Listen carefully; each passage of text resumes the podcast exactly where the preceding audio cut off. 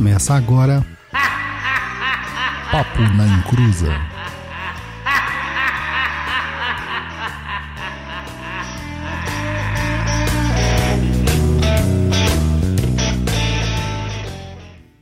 Começou! Aqui é Douglas Rainho e sim, vou na igreja festejar meu protetor e agradecer por eu ser mais um vencedor nas lutas, nas batalhas. Sim, vou no terreiro para bater o meu tambor, bato cabeça, firmo o ponto, sim senhor. Eu canto para Ogum, Ogum japonês. Essa música aí é do Zeca, né? Eu conheço na versão do Zeca. Não sei se tem Exatamente. outro, outro intérprete que, que faz, né? Mas boa noite, pessoal. Desculpe aí o pequeno atraso que tivemos aí por minha causa, né? Enfim, correria do dia. É, mas estamos aí com mais um Papo na Encruza, o de número 144, falando de Ogum, o Senhor da Guerra. Isso. É, japonês. Ogum, o senhor da guerra. Mas antes de mais nada, recaditos Aqueles recados marotíssimos. Da sua, da nossa, sua cara tá tipo assim, trabalhei o dia inteiro, tô cansado, Nossa, tô cansado, não jantei, tô morrendo de fome. mas vamos lá, vamos lá. Vamos lá, vamos lá.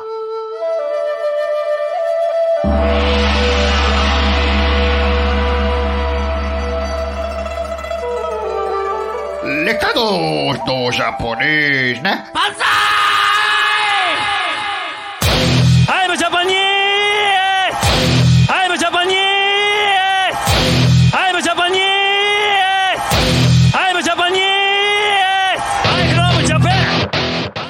Fala, meu povo. Ixi, olha só, meu fundo aqui tá, tá bagunçado. Fala, meu povo, tudo bem? Como que vocês estão? Nesta quinta-feira marota aí de mais um programa de Papo na Encruza e os recaditos são aqueles para quem nunca ouviu. Fique atento para quem já ouviu, serve para reforçar, tá? Estamos de volta aí com mais um Papo na Encruza para vocês e desejamos muita macumba na vida de vocês, mas de um jeito bom. E é claro, né? Porque se vier de um jeito ruim, lembre-se, dá pra gente resolver, seja com o curso aí no Perdido EAD ou com o oráculo aí do Pai Dodô. É, falando em oráculo, que tal aprender oráculo rápido e prático para dar aquela conferida como estão as coisas da sua vida? O oráculo de dados do povo malandro está à disposição lá no Perdido EAD e por tempo limitado. Então, entra lá e aprenda um método oracular prático, simples e que te acompanha aonde quer que você vá. Com ele você checa se há funcionamento das suas magias, os elementos necessários e outras dicas importantes para o dia a dia do feiticeiro. Então corre lá, acessa www.perdidoead.com e confira. E para você que gosta aí do Papo na Encruza, curte o nosso conteúdo que produzimos aqui para vocês, para vocês e quer que ele continue aí por um bom tempo, por muitos anos, então apoia a gente aí com apenas cinco reais, cincão, você já começa a fazer toda a diferença aí no nosso programete, tá? Entra lá no site do Catarse, catarse.me barra Papo na Encruza e escolha a categoria de apoio que você deseja. Assim que você fizer o apoio e fizer a confirmação, veja se chegou o link lá de acesso a Umbral no seu e-mail, tá? Verifica na sua caixa de spam, tem muita gente que reclama que não recebeu e tá lá na caixinha de spam o link para você ter acesso. É, existe mais outras formas aí da gente, de vocês apoiarem a gente, tá? Se não, não- quiser fazer pelo Catarse, pode ser pelo YouTube, manda aí super chat, super sticker, no Twitch também. E se não quiser ser um apoiador recorrente aí também, temos o Pix, tá? Manda lá, pix@perdido.co. A nossa chave Pix fofinha do capeta. E para você não ficar fora de nada, sempre estar antenado aí dos nossos conteúdos, siga a gente nas redes sociais, é o Instagram aí que é o mais atualizado, vamos dizer, como é que posso falar? On- online, né? Que é em tempo real www.instagram.com.br ou direto aí no seu aplicativo do seu celular, arroba papo na. O nosso blog aí com muitos textos e vídeos é o www.perdido.co. É, a nossa plataforma de cursos é o www.perdidoead.com. E o TikTok aí da Discórdia é o arroba papo na.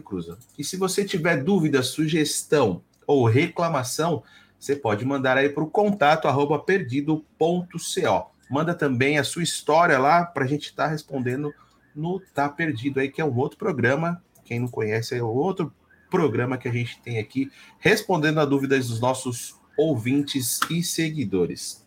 E lembrar também que o Perdido EAD é o caminho para você que quer aprender muito sobre Umbanda. Vai lá no site perdidoead.com para aprender sobre Ogum. Ogum, hein? Olha aí, ó. Já fica o alerta. Iemanjá, Oxum, Nanã, Xangô, sobre proteção e limpeza de ambiente, sobre ataque e defesa mágica. E também temos aí o nosso clube de assinaturas, tá? Clube de assinaturas você paga um valor mensal e tem acesso lá a uma grade de cursos disponíveis para você fazer aí dentro do, do seu período que você estiver assinando. Mandar uma boa noite aqui, o pessoal já está mandando aqui no chat. Boa noite a Tânia Crepaldi, a Graziele Américo, o Thiago Oliveira, é, a Imu, é isso? O Renato Ritter. É A ou O? O? O quê? Imu. É, não sei. Imu. Arroba. É arroba. Ó, já recebemos aí, ó, um superchat de 5,50 do Osvan Osvan, Ogum Choroque Laroye. É... Enfim, é isso, né? Vamos falar da desgraça aí do Spotify que aconteceu? Pois é, né, brother? A gente teve um- uns momentos aí de conturbação. O japonês quase foi pro hospital com problemas cardíacos. Eu quase tive um acesso de raiva. Simplesmente, né, tinham falado que um episódio que a gente lançou, o último episódio, não estava aparecendo. O último episódio foi qual mesmo, japonês? Foi de 43? Foi o 143. Eu não lembro exatamente o que a gente estava falando, mas enfim. É, porque é tanta coisa, a gente já falou tanta coisa nesse interim. E aquele momento, cara, simplesmente estavam falando que o episódio 143 não estava aparecendo. E aí, pai Dodô foi lá verificar o que estava acontecendo, foi encher o saco dos caras e simplesmente nosso podcast sumiu completamente do. Do Spotify. Só que, curiosamente, só sumiu do Spotify.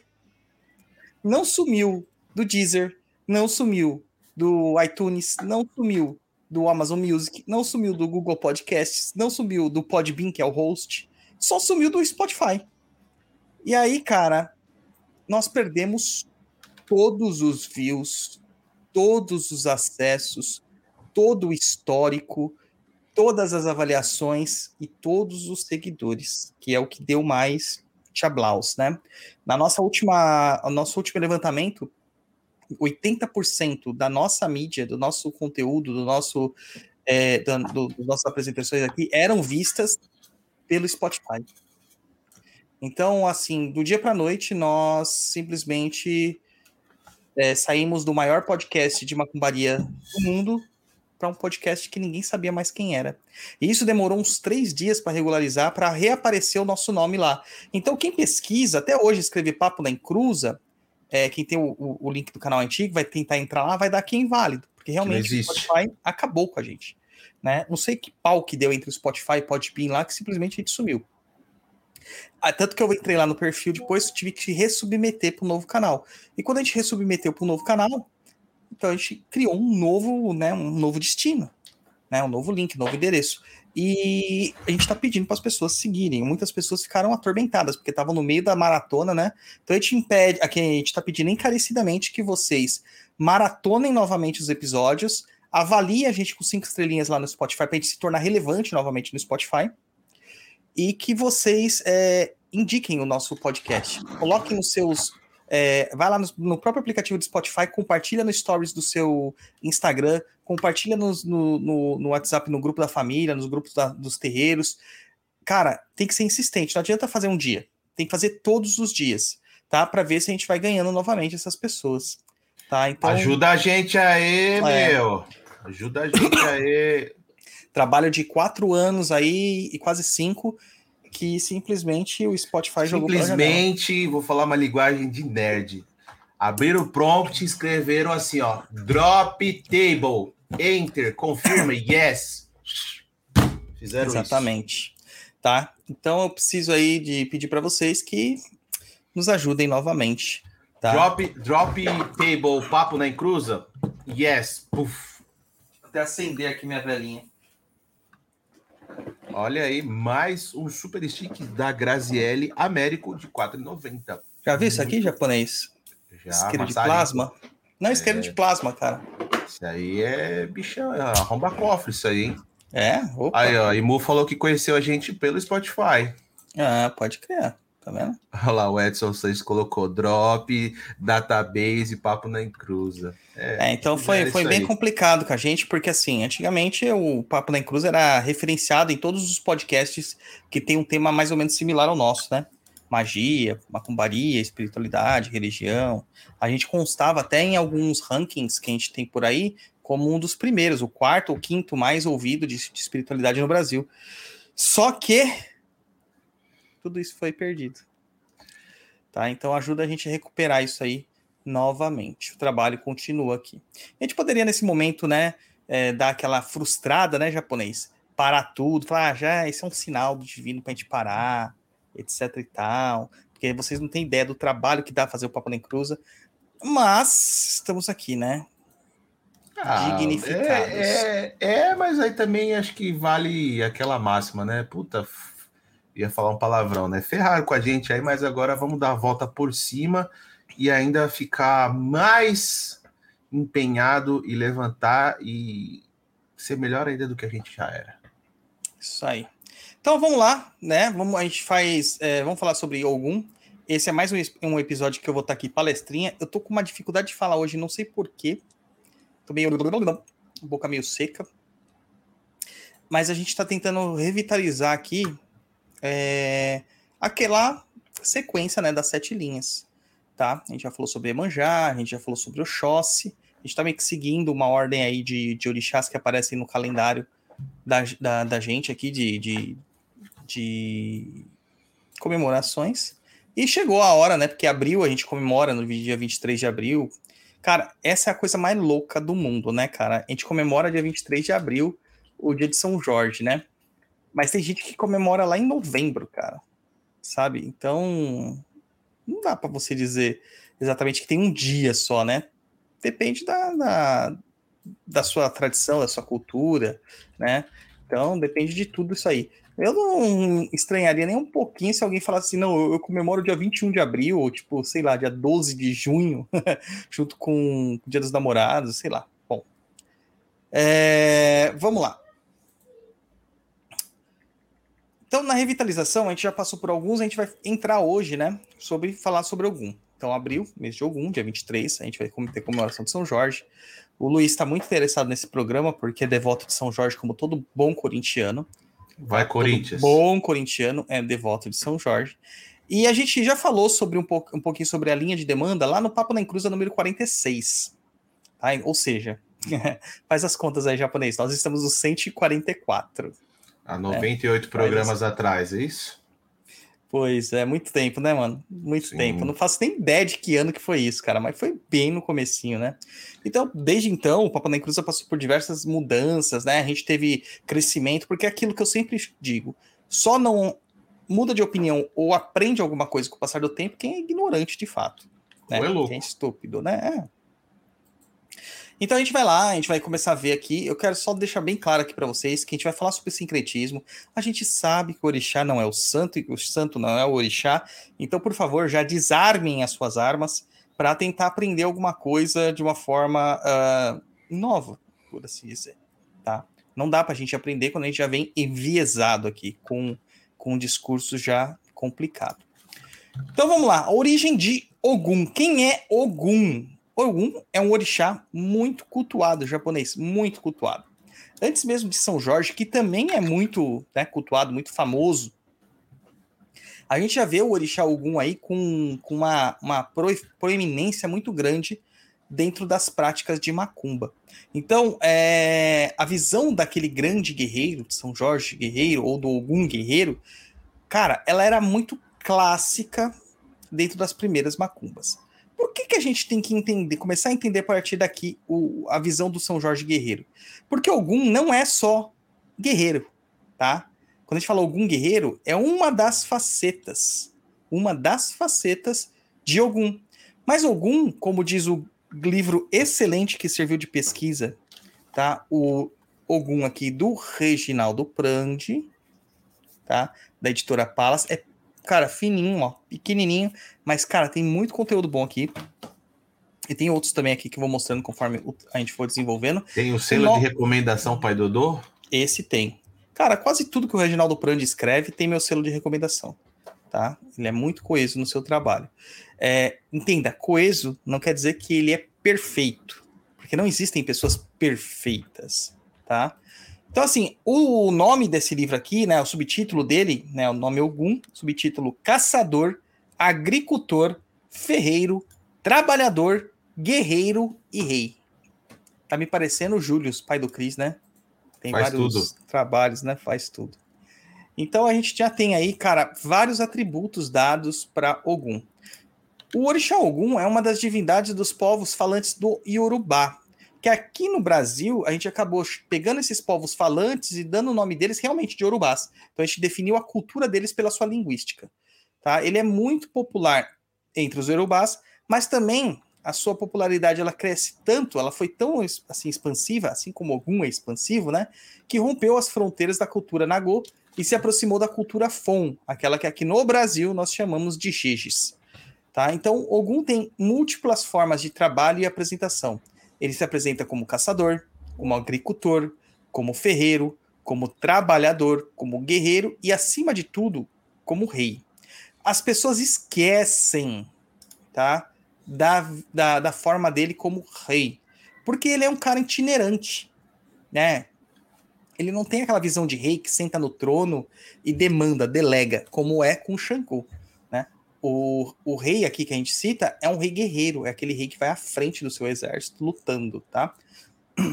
Mas acima de tudo mesmo, assim, a, a coisa que mais denota as suas características é que ele tem uma questão civilizatória, porque é aquele que traz a tecnologia que transforma a vida das pessoas.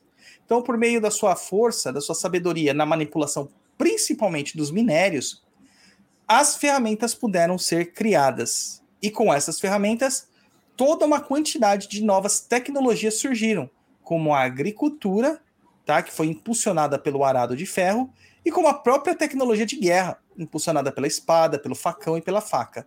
Mas, cara, quando a gente fala de, de, de tecnologia, a gente pode ir muito longe, né? Vou até apagar a luz aqui para ficar mais fácil de ler. Por que quando a gente vai ficando velho, luz ambiente incomoda, né, mano? É, japonês, quando a gente fala de tecnologia, assim, hoje, né? O que, que você imagina a tecnologia? A primeira coisa que vem na sua mente. Putz, mano, tem tanta, tanto adjetivo aí que pode falar tecnologia. O que você está usando agora para se comunicar com as pessoas? A tecnologia. É. E a gente tem um computador, né? Que computador é feito do quê? Cara, de várias peças, mas basicamente de silício, né? Silício, mas o que, é aquele componentezinho que vai lá no processador, que faz as ligas? Que- o- por onde tra- trafega né, os dados? Onde trafega energia, a eletricidade? Por onde trafega isso? Nos, nos cap- ó, transistores, né? Que tem lá dentro. É. Ou seja, tem metal em tudo, cara. Sim. A gente sabe que tem ouro, a gente sabe que tem Ouro. ferro, a gente sabe que tem outras ligas metálicas, né? Nióbio, etc e tal. Tem vários tipos de ligas metálicas aí que compõem pratas, né? Cobre, principal- o cobre para dar condução na energia elétrica e tal. Cara, tem vários tipos de ligas metálicas e todas essas ligas elas foram manipuladas pelo homem. Então, de certa forma, isso é uma tecnologia. Tá, é uma manufatura de algo que a gente extraiu da natureza. Porque o ferro por si só, o ouro por si só, a prata por si só, na natureza, ela não tem, tipo, uma função. Ela pode ser usada como moeda de troca pelo seu, pelo seu brilho, pela sua beleza. Mas, cara, você já viu minério de ferro? É horrível. É horrível. Mas quando ele se transforma numa faca ou num arado, ele tem toda uma modificação. Então a gente tem que entender que o processo, assim, quando a gente está falando que é muito antigo, Ogum é muito antigo, muito antigo, é um dos mais antigos orixás, se não o mais antigo, a gente tem que imaginar o seguinte: que eram povos coletores. Povo coletor, como a gente aprendeu lá no- na escola, é aquele que não se. não consegue é, é, é, ter um lugar fixo de pouso, né? De, de morada, e ele acaba se tornando nômade, porque ele vai coletando o que a natureza traz para ele. Então vai coletar frutas, vai coletar raízes, vai coletar folhas, vai, vai caçar animais, vai pescar, mas o que tem naquela região. é, escasseou aquelas questões daquela região, tem que ir para outro local. Como Ogum transforma o ferro em um arado, cria-se o ancinho, né, a enxada, cria-se a oportunidade de que de ter a agricultura. É, então ele também é orixá da agricultura. Ele acaba colocando ali a, a, a sua sabedoria, mantendo aquelas pessoas pousadas em um canto, né, assentadas em um local. E com esse tipo de assentamento, as pessoas elas criam defesas, não sofrem tantas intempéries, aumenta a produção de comida, uma comida mais tranquila, controlada, tá? A caça ainda existe, claro, porque a questão do, da carne é muito importante para todos os povos da antiguidade. É, e a, a, ali você começa a ter um salto tecnológico por meio da agricultura e da questão do assentamento. Porque antes ah, só existiam guerreiros e caçadores e afins, agora você cria novas categorias de, de pessoas, né, novas profissões. Dentre elas, você dá espaço para os pensadores que vão se tornar cientistas no futuro, pensando novas tecnologias, artesãos, ferreiros e toda essa sorte de pessoas, tá? Mas também ele tem a questão da faca, a faca, né, é um instrumento assim muito essencial em qualquer culto religioso, principalmente os que têm uma origem africana, tá? Seja ele a umbanda, quimbanda, candomblé, qualquer desses tipos de culto, inclusive nas terras africanas, a faca é extremamente importante, porque a faca é um instrumento que dá o poder da vida e da morte nas mãos do ser humano. Vamos imaginar lá nossos tempos antigos mesmo, né? Nós éramos humanos, que não temos presas.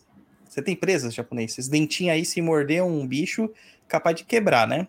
É, unha, pior ainda, né? Tem gente que quebra a unha, sai chorando e se joga em posição fetal no chão. Né? Presa eu tenho. Se a funcionalidade dela é Cara, rasgar primitivamente, como você está citando, talvez ela não funcione dessa forma. Você vai enfrentar um tigre dente de sabre assim na, na, na boca? Não rola, né? Filho, eu dou- mato no tapa. Ah, certo. É, então, assim, a gente não tinha garras, não tinha presas, a gente, sabe, tem pouco, pouca coraça, nossa pele é extremamente sensível. E a gente não consegue lidar com feras que eram muito maiores do que nós e muito mais agressivas. Qual é a forma que a gente descobriu que a gente poderia lidar com isso? Armas. Inteligência, inteligência e engenhosidade. E as armas fazem parte disso. Tá? As armas fazem parte. Porque a gente está vendo armas aqui, mas também são instrumentos, utensílios. A faca não é só uma arma, a faca pode ser um utensílio. Né? Ela pode ser um utensílio importantíssimo. Inclusive, o fogo também é uma tecnologia importantíssima na questão da alimentação, entre outras questões mais. A faca ela é um instrumento de defesa, instrumento de proteção, também um instrumento de ataque e de transmutação. Quando a gente pega um animal e com a faca nós o separamos em vários pedaços, nós podemos tirar sua pele e usar como roupa, tirar suas garras, suas presas e fazer instrumentos. Podemos usar, né, é, é, é, da sua carne para alimentação. Então você vê que são várias questões aí que a faca nos facilita este processo, tá?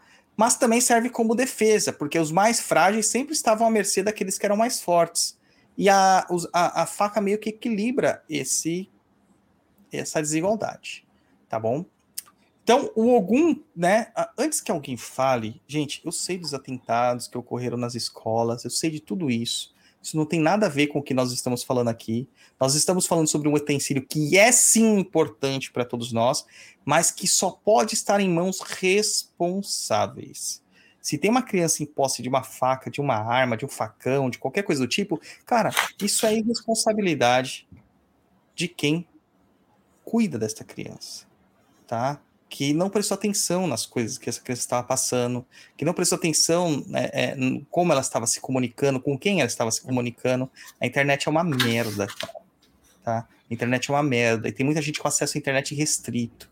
Fóruns como 4chan, Reddit e afins, tem um monte de adolescente, tem um monte de criança lá falando e fazendo um monte de estupidez. A obrigação dos pais, que hoje cada vez são mais ausentes, é estarem presentes na vida dos seus filhos. Celular, cara, enquanto a pessoa não tiver 18 anos, pai tem total direito de ver tudo que se passa aqui. Sabe, eu sou o primeiro a achar que o pai tem que pegar o celular do filho e dar uma olhada geral no que está acontecendo. né? É, cara, ou instala algum aplicativo aí, né, japonês, para monitorar e tudo mais. Cara, tem várias formas, tá? Isso é responsabilidade dos adultos. É... Mas Ogum também é visto, né, como esse orixá de guerra. E a sua presença muito forte aqui nas terras brasileiras é porque o povo africano necessitava dessa sua força, né? Necessitava dessa condição, dessa divindade, para superar a difícil condição de escravidão que eles eram submetidos. Então acaba que essa, essa característica de algum acaba sendo mais difundida. Por isso que a gente muitas vezes fala assim: a quem é o orixá da caça? Ah, é, é Oxóssi. Não é. Quem é o orixá da agricultura? Ah, é o Có. Não é. Tá? Quem é o orixá realmente disso tudo é Ogum. Depois, Ogum passa essa função a outros orixás, como a gente vai ver nos mitos que ele vai contar. Mas o orixá principal, original, primordial disso tudo era Ogum, tá? Mas aqui, qual que era a condição? Cara, você não vai ficar rezando para algum para ele dar uma melhor colheita pro seu patrão, né? Pro cara lá que, tipo, tinha com você como escravo. Né? Você não vai ficar rezando para algum para que você tenha uma caça boa, ou para que você adentre na floresta e não seja é, destruído por, por feras mortais que estão lá. Não. Você vai pensar o quê? Na guerra. Para dar força, para dar ímpeto para que você se liberte, para que você tenha forças para gerar uma, uma condição ali de rebelião. Tá? É... Então acabou sendo a divindade que ficou mais difundida, a faceta dessa divindade que acabou sendo mais difundida. Mas, gente, não restrinja algum a só isso. Não restrinja. Porque algum ele é múltiplo, ele é polivalente, ele é um orixá muito antigo, tá? É, na África, dentro dos muitos mitos que nós temos da África, né, na África Yorubá, principalmente, é muito dito que ele é o primeiro filho de Ododua. Para a gente entender quem é Ododua e não confundir Ododua com Odua, que às vezes também é grafado e lido como Ododua, tá? Que são duas coisas diferentes. Vamos lá. O Odua, orixá, o Ododua, é uma manifestação de um orixá funfun, horas mulher, horas homem, depende da, da cultura que o está falando, que está muito ligado a Obatalá, Oxalá, e que não tem um culto direto é sempre cultuado por meio de Obatalá. Esse Odua, ou a Odua, é vista como aquela que criou toda a Terra, que criou todo o universo, tudo aquilo que é material, sendo que Oxalá criou o homem e a mulher. Esta obrigação estava destinada a Oxalá, que foi uh, trapaceado, né? foi manipulado por Exu, se embebedou, perdeu o timing e acabou caindo nas mãos de Odua. Tá? Esta é o orixá, é, o Eborá, ele Eborá, de, de, de, de, desse, dessa, desse entendimento divindade. Quando nós referimos que Ogum é filho de Ododua, nós estamos nos referindo a ao grande rei mítico, fundador da civilização Yorubá, o regente fundador da cidade sagrada de Lei Fé. Que apesar de muitas pessoas determinarem que Oió era a capital, Ileifé era o ponto de nascimento da cultura urbana, tá? Então, Ileifé era a cidade fundada por Ododua, o grande antepassado mítico do povo iorubá. E esse antepassado é tido, né, como o pai de Ogum, e Ogum sendo seu primogênito. Então, Ogum é muito, muito, muito antigo, tá? Ogum ele é tido como um grande guerreiro, um grande general e que conquistou muitas cidades para o seu pai Ododua e também para o seu irmão, sucessor do seu pai, Obalufã. O que muitas pessoas dizem é que assim, poxa, ele não era rei? Era. Era. Mas cara, não era essa pegada de Ogum. Ogum gostava da guerra. Ogum gostava da conquista, tá? Ogum gostava de estar ali sempre em movimento, em batalha, criando, gerando novas fronteiras. Então, como que ele se tornaria um regente assentado na cidade, preso entre paredes, sabe? Isso não cabia dentro de da concepção de algum. Dentro dessas cidades conquistadas, né, que é a cidade de Irê, essa cidade acabou se tornando a preferida de Ogum, e ele deixou essa cidade para ser governada por um de seus filhos. Mas o título de regente da cidade ficou para ele mesmo. Por isso que a gente conhece Ogum como Onire, que é o senhor ou rei de. Oni, nesse sentido, quer dizer rei. Já no Japão quer dizer demônio japonês, uma tradução forçosa. Acredita? Nada a ver, né? É aquelas similaridades, palavras iguais com significados completamente diferentes em culturas diferentes, né? É, não sei, né? Porque a gente fala assim, quando é mais, criança, né? Falava, ah, fala com o Oni, fala com o Oni. E a Oni era a abreviação de Nietzsche, né? Que era o irmão mais velho. Pode ser também, que tem a ver com senhor, né? Mas você vê que são línguas completamente distantes, né? Essa deve ser uma coincidência gramatical, né? Coincidência linguística. Olha aí, vê o, o, o, o comentário aí. O veja quando puder. Ogum é o ímpeto, a força de resiliência, o senhor do ferro e do sangue. Ele é meu pai e não me desampara. Exatamente. Ó, o pessoal está perguntando as perguntas. As perguntas podem ser mandadas no chat. A gente vai marcar todas as perguntas e a gente responde no bloco de perguntas que é ao final. Tá? Então ele é conhecido como Onire, né? O senhor de Ire.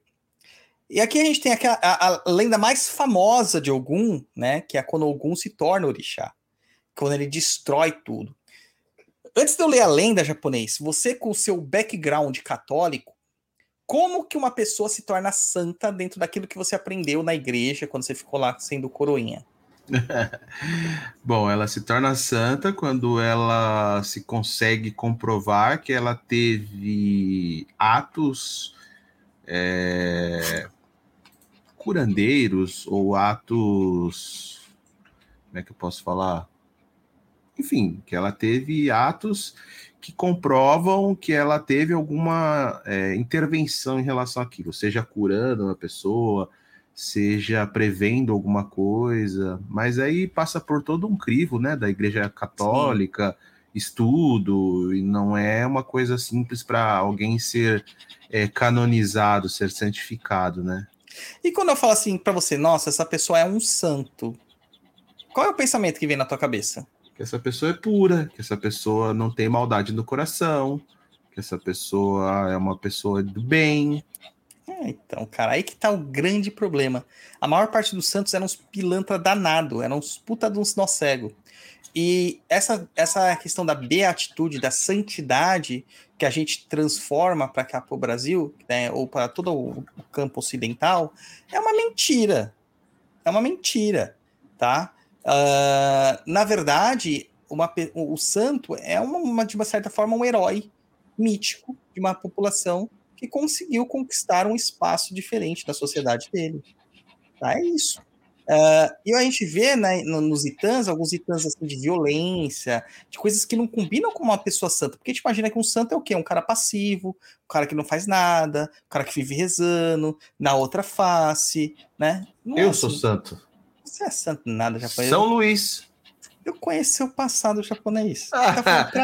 ah, pronto. Quantas Agora ele vai falar que seu passado te condena. Quantas é isso. que eu tive que te tirar, mano, do meio da casa de swing para pagar sua conta que você não tinha mais um puto, que as minas tinham levado tudo. Rapaz, quantas vezes que eu tirei você dos becos bêbados com formigas andando pelo corpo japonês? Você vai falando para mim, japonês. Ô, meu, me defende, meu. Olha só. Cara. Que isso? Ah, cara, tá falando para mim. Então, a, a, essa lenda que conta a história de como Ogum se transformou em, em orixá, né? É que a, é, a, Ogum se ausentou muito dessa cidade, mesmo a cidade preferida dele, que era Ire, porque ele gostava de singrar as outras cidades e, de, e se, né, e construindo é, maiores domínios, expandindo os impérios de Odudua.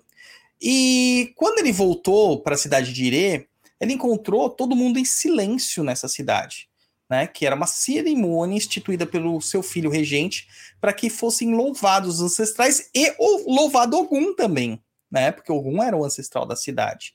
Mas Ogum ficou tomado por ira, porque ninguém lhe respondia, e ele achou que isso era falta de respeito, tá? E ele começou a destruir tudo na cidade e quase toda a cidade, tomado completamente de ira. Quando o sol se pôs, que a obrigação acabou, o filho de Ogum chegou até ele e falou: Mas pai, isso era para você, era uma louvação religiosa. E Ogum se envergonha nesse momento.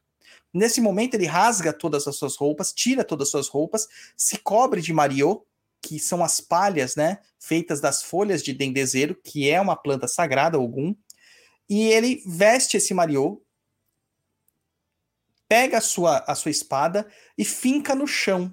Quando ele finca no chão, abre-se um, um, um, uma fissura e ele é sugado por essa fissura, e nesse momento ele é chegado ao Orum, que é o mundo dos mortos. Mas ele não era um morto qualquer, ele era um rei, um herói, uma personalidade muito importante, e assim ele se torna orixá.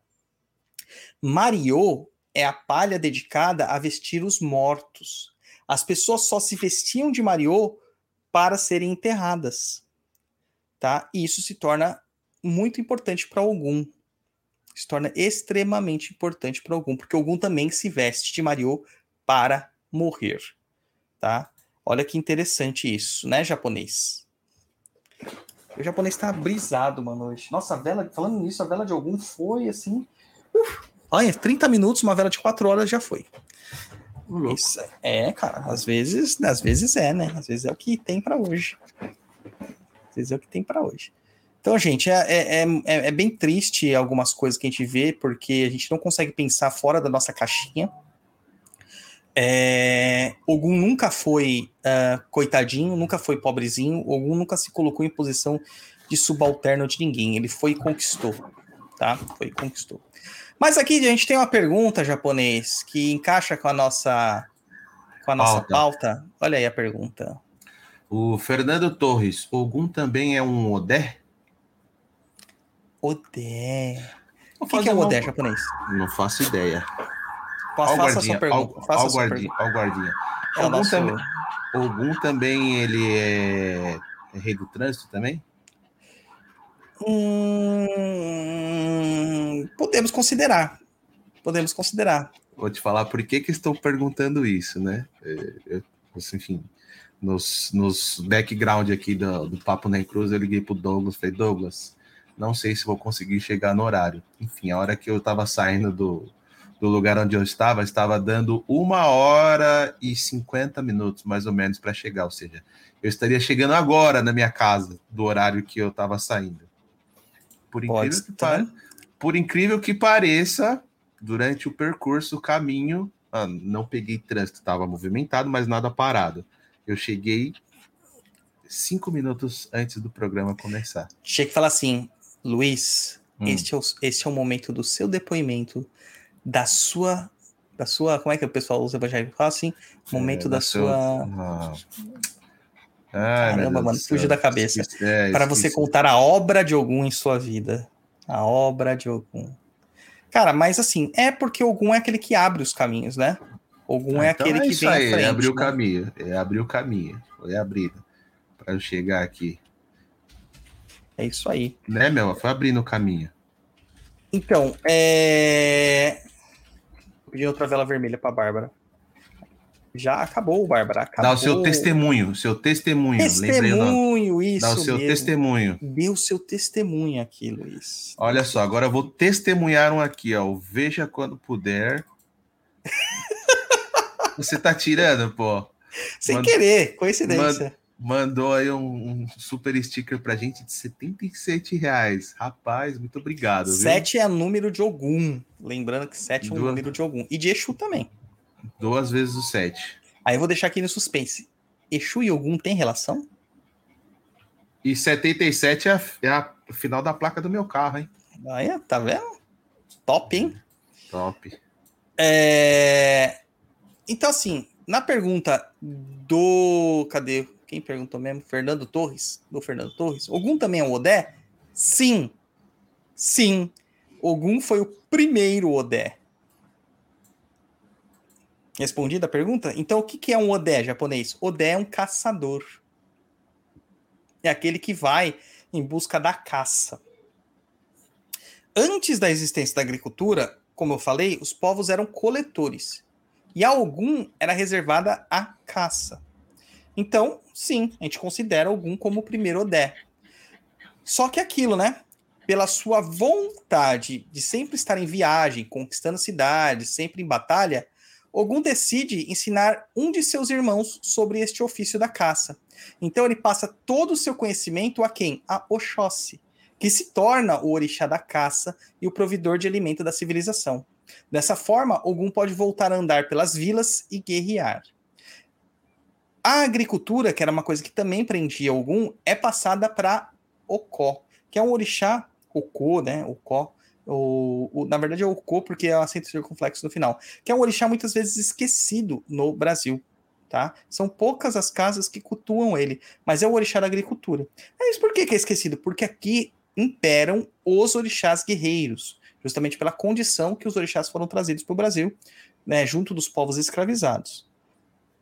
Então, assim, se a gente parar para pensar, né, Ogum por meio da metalurgia, da invenção da forja, da manipulação dos metais, cria diversas ferramentas que facilitam a agricultura e a obtenção de comida, mas também cria armas e, e proporciona violência, né? Então, de certa forma, a vida de Ogum e de seus tutelados é sempre cercada também de progressos, mas de violência. Tá? Os filhos de Ogum sempre estão sempre é, lidando com essas questões. São pessoas extremamente capacitadas em criar, são expansivos, é, são resolutos, são desenrolados, são criativos, é, mas também são muito violentos, porque eles vivem com ira, vivem com raiva, então é uma faceta de algum que deve ser muito trabalhada, necessitando de muita tranquilidade. Então sempre vai estar entre esses dois mundos e a gente vai ter que lidar com as consequências das nossas criações. E eu vou dizer para vocês, porque eu sou filho de algum. Alguém vai falar, não, você é branco, você não pode ser filho de algum. Bom, o, o, os orixás da casa que eu fui feito falaram que eu sou filho de algum. Então é o seguinte, a minha vida é imersa em treta, cara. O japonês me chama de para-raio de, de, de encrenca. Para-raio de briga. E assim, eu não faço nada e a briga me, me persegue. Agora, o que eu vou fazer com isto é diferente.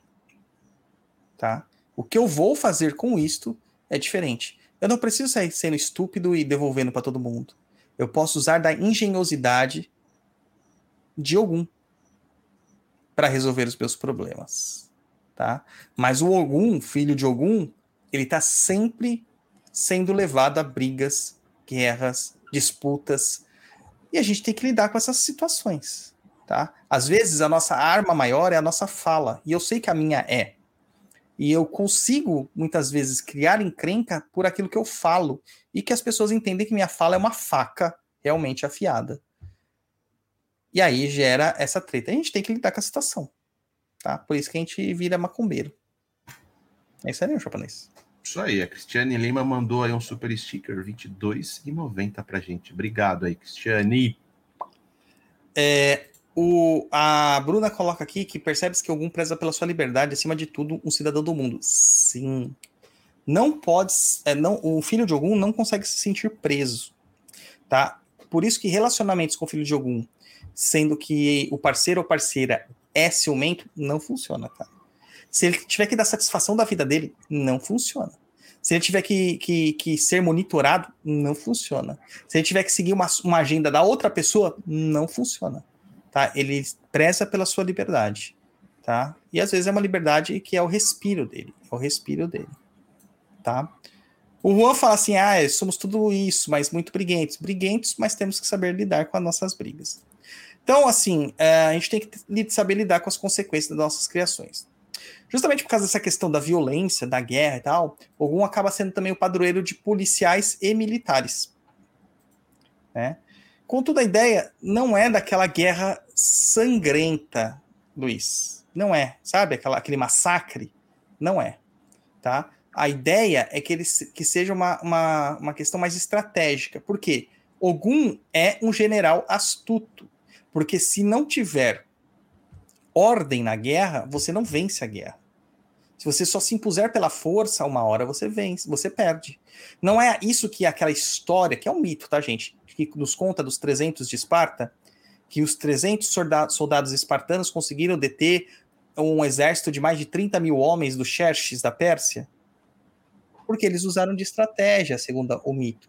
Eles se colocaram num lugar que era muito estreito, que não tinham outros acessos, eles conheciam a região, tinha toda uma estratégia militar entre eles, Eles não lutavam de sunguinha, de capa e de torso nu, eles tinham uma, uma armadura completa, o, o, a, a, o escudo deles era bem protegido, as lanças eram muito reforçadas. Então, quando eles formavam aquele shield wall, né, aquela parede de escudos, eles conseguiam destruir com independente do número de pessoas que atacavam do outro lado. Não importa se tem 30 mil, naquela viela, naquele, naquele, naquela garganta que se formava no desfiladeiro, só cabiam poucos, que era o tanto que cabia também de espartanos. Né? Só que os espartanos tiveram que lutar muito mais. No final, ele acaba. Eles acabam perdendo, né? Mas eles mostram que, que grande parte da, da, da do exército de Xerxes foi derrotado por uma quantidade bem pequena de soldados. Isso é a ideia de algum. Algum ficar, é, é, é, de certa forma, nessa, nessa questão mais estratégica, tá? É um contraponto, por exemplo, né, a Yansan, que também é uma orixá guerreira, né? Yansan, ela também tem essa questão da guerra, da briga e tudo mais, né? E a gente, a gente vai, vai entender que é, são contrapontos. Yansan, ela é mais furiosa, é mais raivosa, tem a guerra pela raiva, né? Ela é o vento, é a ventania, o furacão, o raio, propriamente dito. Ogum, ele não, ele se preza pela razão, né? Ele é aquele que empreende com calma na hora necessária. Se tiver que recuar, Ogum recua. Se tiver que se render, Ogum se rende. Ele perde a batalha, mas não perde a guerra. Ele sempre pensa naquilo que vai fazer a, a diferença no, no, no, grande panorama, né? No big picture, tá? Então ele vence através de estratégias. E às vezes nessas estratégias ele vence, às vezes não, geralmente ele vence é, inimigos muito mais poderosos que estão em muito maior número. Né? Olha o azulzinho na tela japonês. É isso aí, o Gustavo Coelho mandou um super sticker de R$ 5,50. Obrigado aí, Gustavo. Aqui a gente tem aqui, ó, é, a pergunta do, do, do André falando raiva ou inquietação? Raiva, cara, raiva. Inquietação também faz parte de algum, porque ele quer singrar, ele quer ser livre. Mas a raiva também faz parte, tá? É, Ana Évora Baroni pergunta aqui: Emanjá algum tem algo a ver com algum? Procura o nosso episódio sobre Emanjá, que nós já fizemos, tá? Uh, japonês, procura depois um número para ela aí para passar, que é que a gente fala sobre Emanjá algum lá, tá bom? O Vitor fala aqui, ó. Sou filho de algum conheça, mas sou calmo. Será que tá errado? Não porque você está doutrinando o seu lado que você tem que doutrinar. Essa questão de ser raivoso não é uma qualidade, é algo que nós temos que lapidar, tá? Aí a gente tá vendo aqui, ó, tem uma pergunta bem interessante do Thiago Victor, que tem a ver também com a nossa pauta, né? Algum beira-mar e os falangeiros são criação de um bando já existiram antes? A gente vai entrar nisso agora. Porque o que a gente chama de falangeiros aqui, na África, no entendimento dos cultos de nação, é um pouco diferente. Lá eles chamam de qualidade, tá? de qualidade. As qualidades de Ogum na África é, podem, por alguns, ser vistas como o mesmo Ogum, e por outros podem ser vistas como orixás diferentes que se assemelham a Ogum. Da mesma forma como acontece com Oxóssi, Erilê, né? Dessas formas, assim, o Baluaê, o Mulu, que algumas pessoas separam essas características, uh, o Batalá, o Xaguian, o Xalufã, a gente pode encontrar isso também nessa representação de Ogum. Primeiro, o número 7, como nós falamos, é um número sagrado para algum. Isso faz referência às sete cidades que faziam par parte de Irê, da cidade sagrada deles. Né? O número é tão importante, tão importante, que as qualidades de Ogum mais populares, uma delas é chamada de Ogum Megê. E esse nome eu acho que vocês já conhecem da Umbanda. Só que tem uma diferença, tá? Megê na Umbanda é grafado com G. Na no culto de nação, ou na, na África real, né, é, é, é, grafado com J, tá? O nome Megê significa literalmente sete. Sete. Esse é Ogum considerado o mais velho dos Oguns. Então a gente pode dizer que todos os Oguns saem dele, surgem dele, né? Tem a sua relação por ele. Ele tem muito rancor, ele é muito violento tá? É um algum muito, muito, muito violento. Guardem este pensamento, nós estamos falando de qualidade, é algum MG com J aqui, não com G. Outras qualidades que nós temos são Onire, que é o senhor ou rei de Ire, como nós já vimos. Tem a qualidade de Akoro ou Alakoro, que é o dono da coroa mais simples. Por quê? Lembra que eu disse que ele é rei, Mas dentre todos os reis iorubás, a coroa de Ogum era mais simples. Ela era feita de ferro com uma pequena pedra incrustada na, ca na cabeça. Então, de todas as coroas que tinham, ela era a coroa mais simples. Então, ele era chamado de Ogum a la coroa. Ogum, aquele que tem a coroa mais simples. Né? A, o, a qualidade de Aika, que é aquele que é o senhor do mundo, que não consegue se manter em um só lugar, ou seja, aquele que vaga, aquele que, que corre, etc, etc, tá? É, Ogunja é aquele que come cachorro, tá? É que é a sua oferenda principal. O Ogum, para ser aplacado em sua raiva, precisa de comer cachorros. Ah, mas no Brasil. Nós estamos falando da qualidade africana. Não estamos falando do Brasil. Tá? Então aguenta aí, tá? Então ele vai ser aplacado da sua fúria quando ele come o cachorro. E curiosamente, este Ogum, Ogunja, ele veste branco e ele se relaciona, ele comunga com Oxaguian, que é um orixá, né, um Oxalá guerreiro. Que na Umbanda, quando a gente fala que tem um filho de Umbanda, que é filho de Ogum, e aí de repente a gente fala assim, puxa, mas esse Ogum desse cara é um Ogum mais passivo, né? Ogum mais tranquilo. Quem que é esse Ogum? Esse Ogum, ele pode ser o Ogum Já, ou ele pode ser o próprio Oxaguian, que na verdade o cara é filho de Oxalá, mas ele tem essa qualidade de Oxaguian. Tá? É, essa qualidade de desculpa, essa qualidade de Ogum. Tá? Então tem essas questões. Existe o Ogum Alakbede, que é o Ogum Ferreiro, é o dono da forja, tá? De, de, de, certa forma. Não, desculpa, gente. É o Ogum Ferreiro, é aquele que cria. Na verdade, é o cara que vai ter as ideias, as ferramentas, as novidades, as novas tecnologias e vai criar. O Ogum dono da forja é o Orominá. Eu acho que vocês já ouviram essa palavra sendo cantada em algum lugar. Orominá, né? Fiquem guardados aí. Tem vários pontos que usa esse termo, orominá. Por quê? Porque é aquele que é associado ao fogo, cultuado juntamente com Exu Iná, tá? Que vocês não devem confundir com Oro Iná. O Iná aqui, ele significa literalmente fogo, tá? Esse é o Ogum que tem a relação muito forte com Inhansã. Porque dentro da história, né, da mitologia de Ogum, o que, que a gente tem nessa, nessas ideias? Que Inhansã era produtora do fogo, pela língua de fogo que ela adquiriu de Xangô. Então, Ogum cria a forja e Ansan espelhe o fogo para que a forja tenha força. E por meio desse fogo, ele consegue manipular os metais. Tá? Ele consegue manipular os metais. E existe um carinha aí que todo mundo acha muito show, que é o Ogum Choroque, que é aquele Ogum que come junto a Exu. Ou, em outras palavras, é o Ogum que é similar a Exu.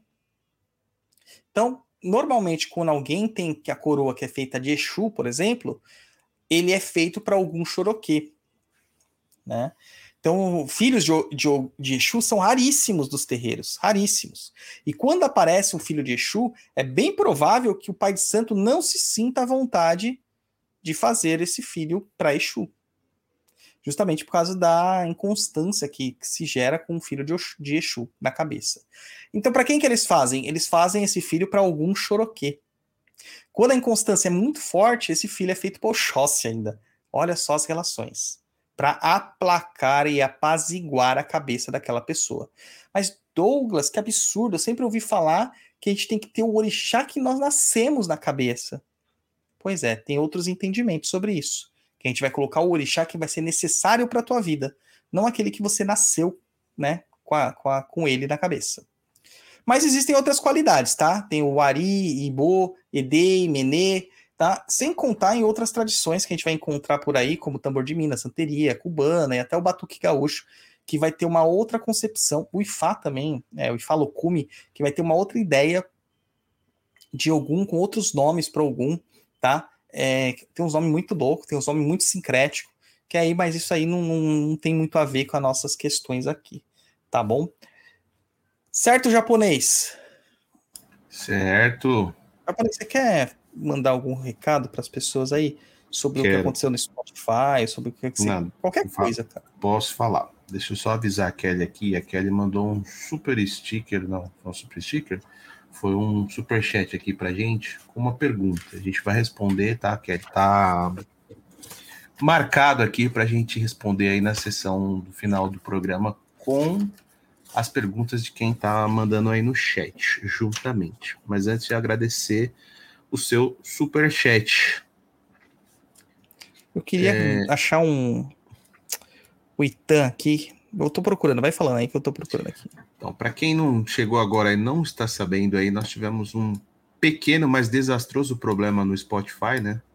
Deram um drop table lá no, enfim, nos capítulos do Papo na Encruza, sumiu o Papo na Encruza do Spotify. Resumindo, nós tivemos que abrir uma nova conta, né, do Papo na Encruza, e pedimos a ajuda de vocês aí para ir lá assistir, ouvir, é, qualificar, dar cinco estrelinhas, enfim, ajudar a gente, porque nós perdemos toda a relevância que a gente tinha, né? Porque sumiram com o canal. E a desculpa deles é que o último episódio que nós subimos não estava de acordo aí com os parâmetros. A vitrine, né? A imagem não estava de acordo. E é É. a mesma imagem de sempre. E aí, como o Douglas citou, nas outras plataformas está funcionando, funcionando normal, né? É, Google Podcast, da Apple lá é o. Esqueci o nome. iTunes. iTunes, enfim, tá tudo funcionando. É só o Spotify. Só que existe um pequeno e grande problema, né? A nossa maior audiência é no Spotify, cerca aí de 80% aí dos nossos ouvintes ouvem pelo Spotify. Então, ajuda a gente aí a voltar aos tópicos do Spotify. Ajuda a gente aí, classificando, para a gente ter novamente alcançar a nossa relevância que foi ceifada. Maravilha, maravilha. Achou aí o que você queria achar? Vi- Achei, achei. O Vinícius ele fala que aqui no Rio Grande do Sul temos muitas pessoas iniciadas com o Exu na cabeça ou Bará. Aqui temos a figura do Bará que é um pouco diferente do Exu. É, tem, tem mesmo, mas é, é outra questão, né? Porque isso é batuque, né, cara? A gente tá falando de Umbanda. Apesar, ah, não, a gente faz Umbanda aqui, mas é Umbanda, uma Umbanda que já bebeu do batuque. Então tem uma diferenciação, sim, realmente tem uma diferenciação, tá? O Banda Tuque. É um Batuque. Que É. inclusive a gente tá devendo um programa, né? A gente tem que trazer alguém do Batuque aqui pra, pra falar. Olha o que a gente recebeu, japonês. Aí o André Lourenço mandou 3,30 aí no Super Stickers. Muito Ó, obrigado, o- André.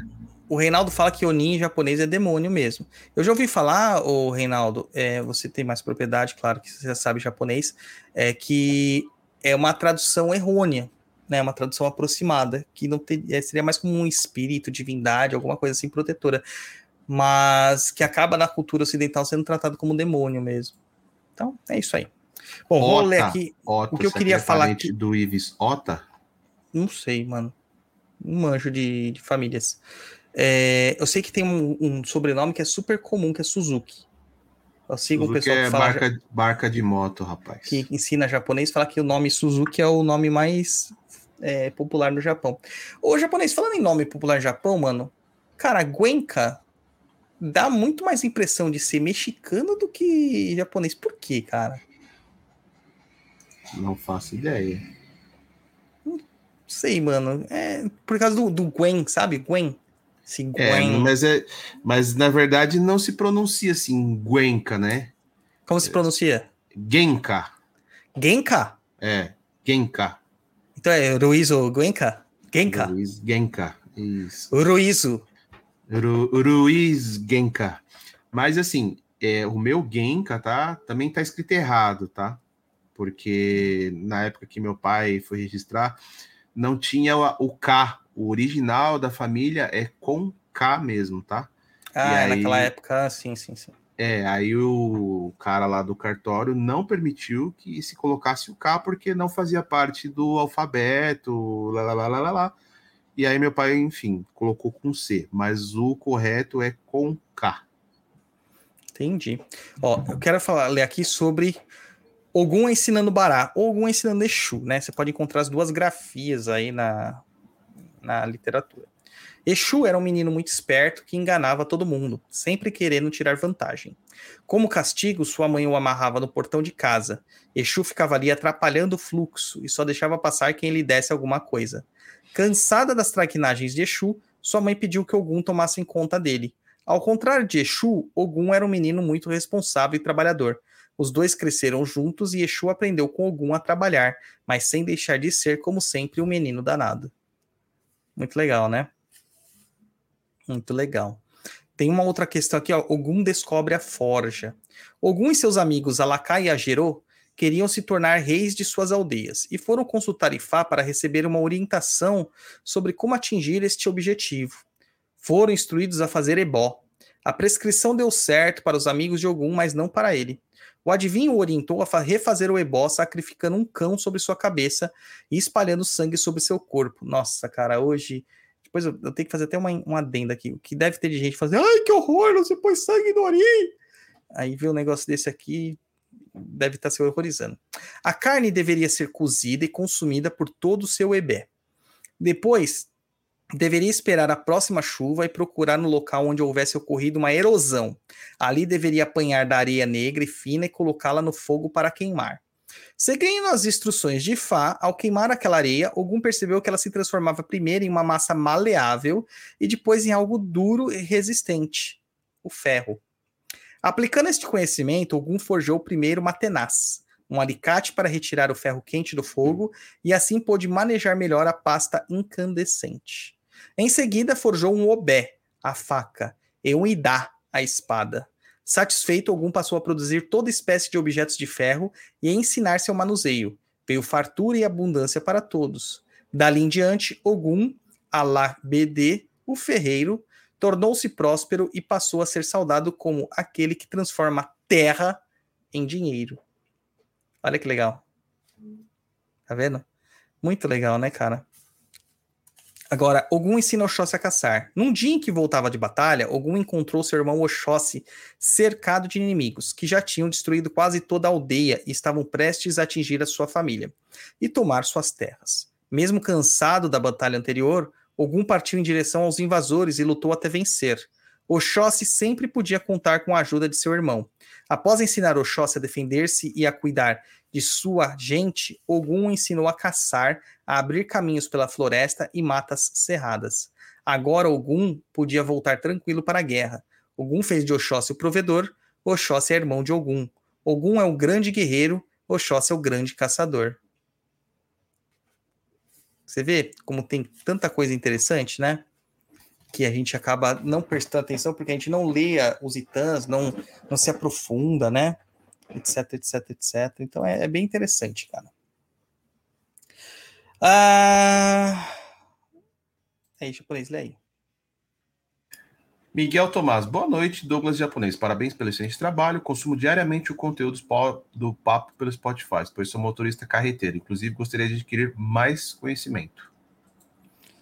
Top, Miguel. Top. Nossa, nós estamos singrando os, o, o mundão aí né, na boleia de caminhões, de carros e tal. Tem uma galera que fala que viaja ouvindo a gente, que trabalha em outra cidade, que, vi, que vai a, a gente, etc e tal.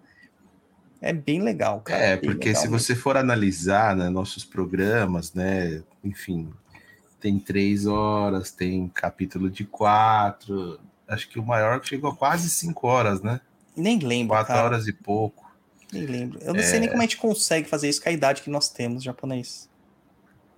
Não vamos sei, vamos, né? Não sei, cara.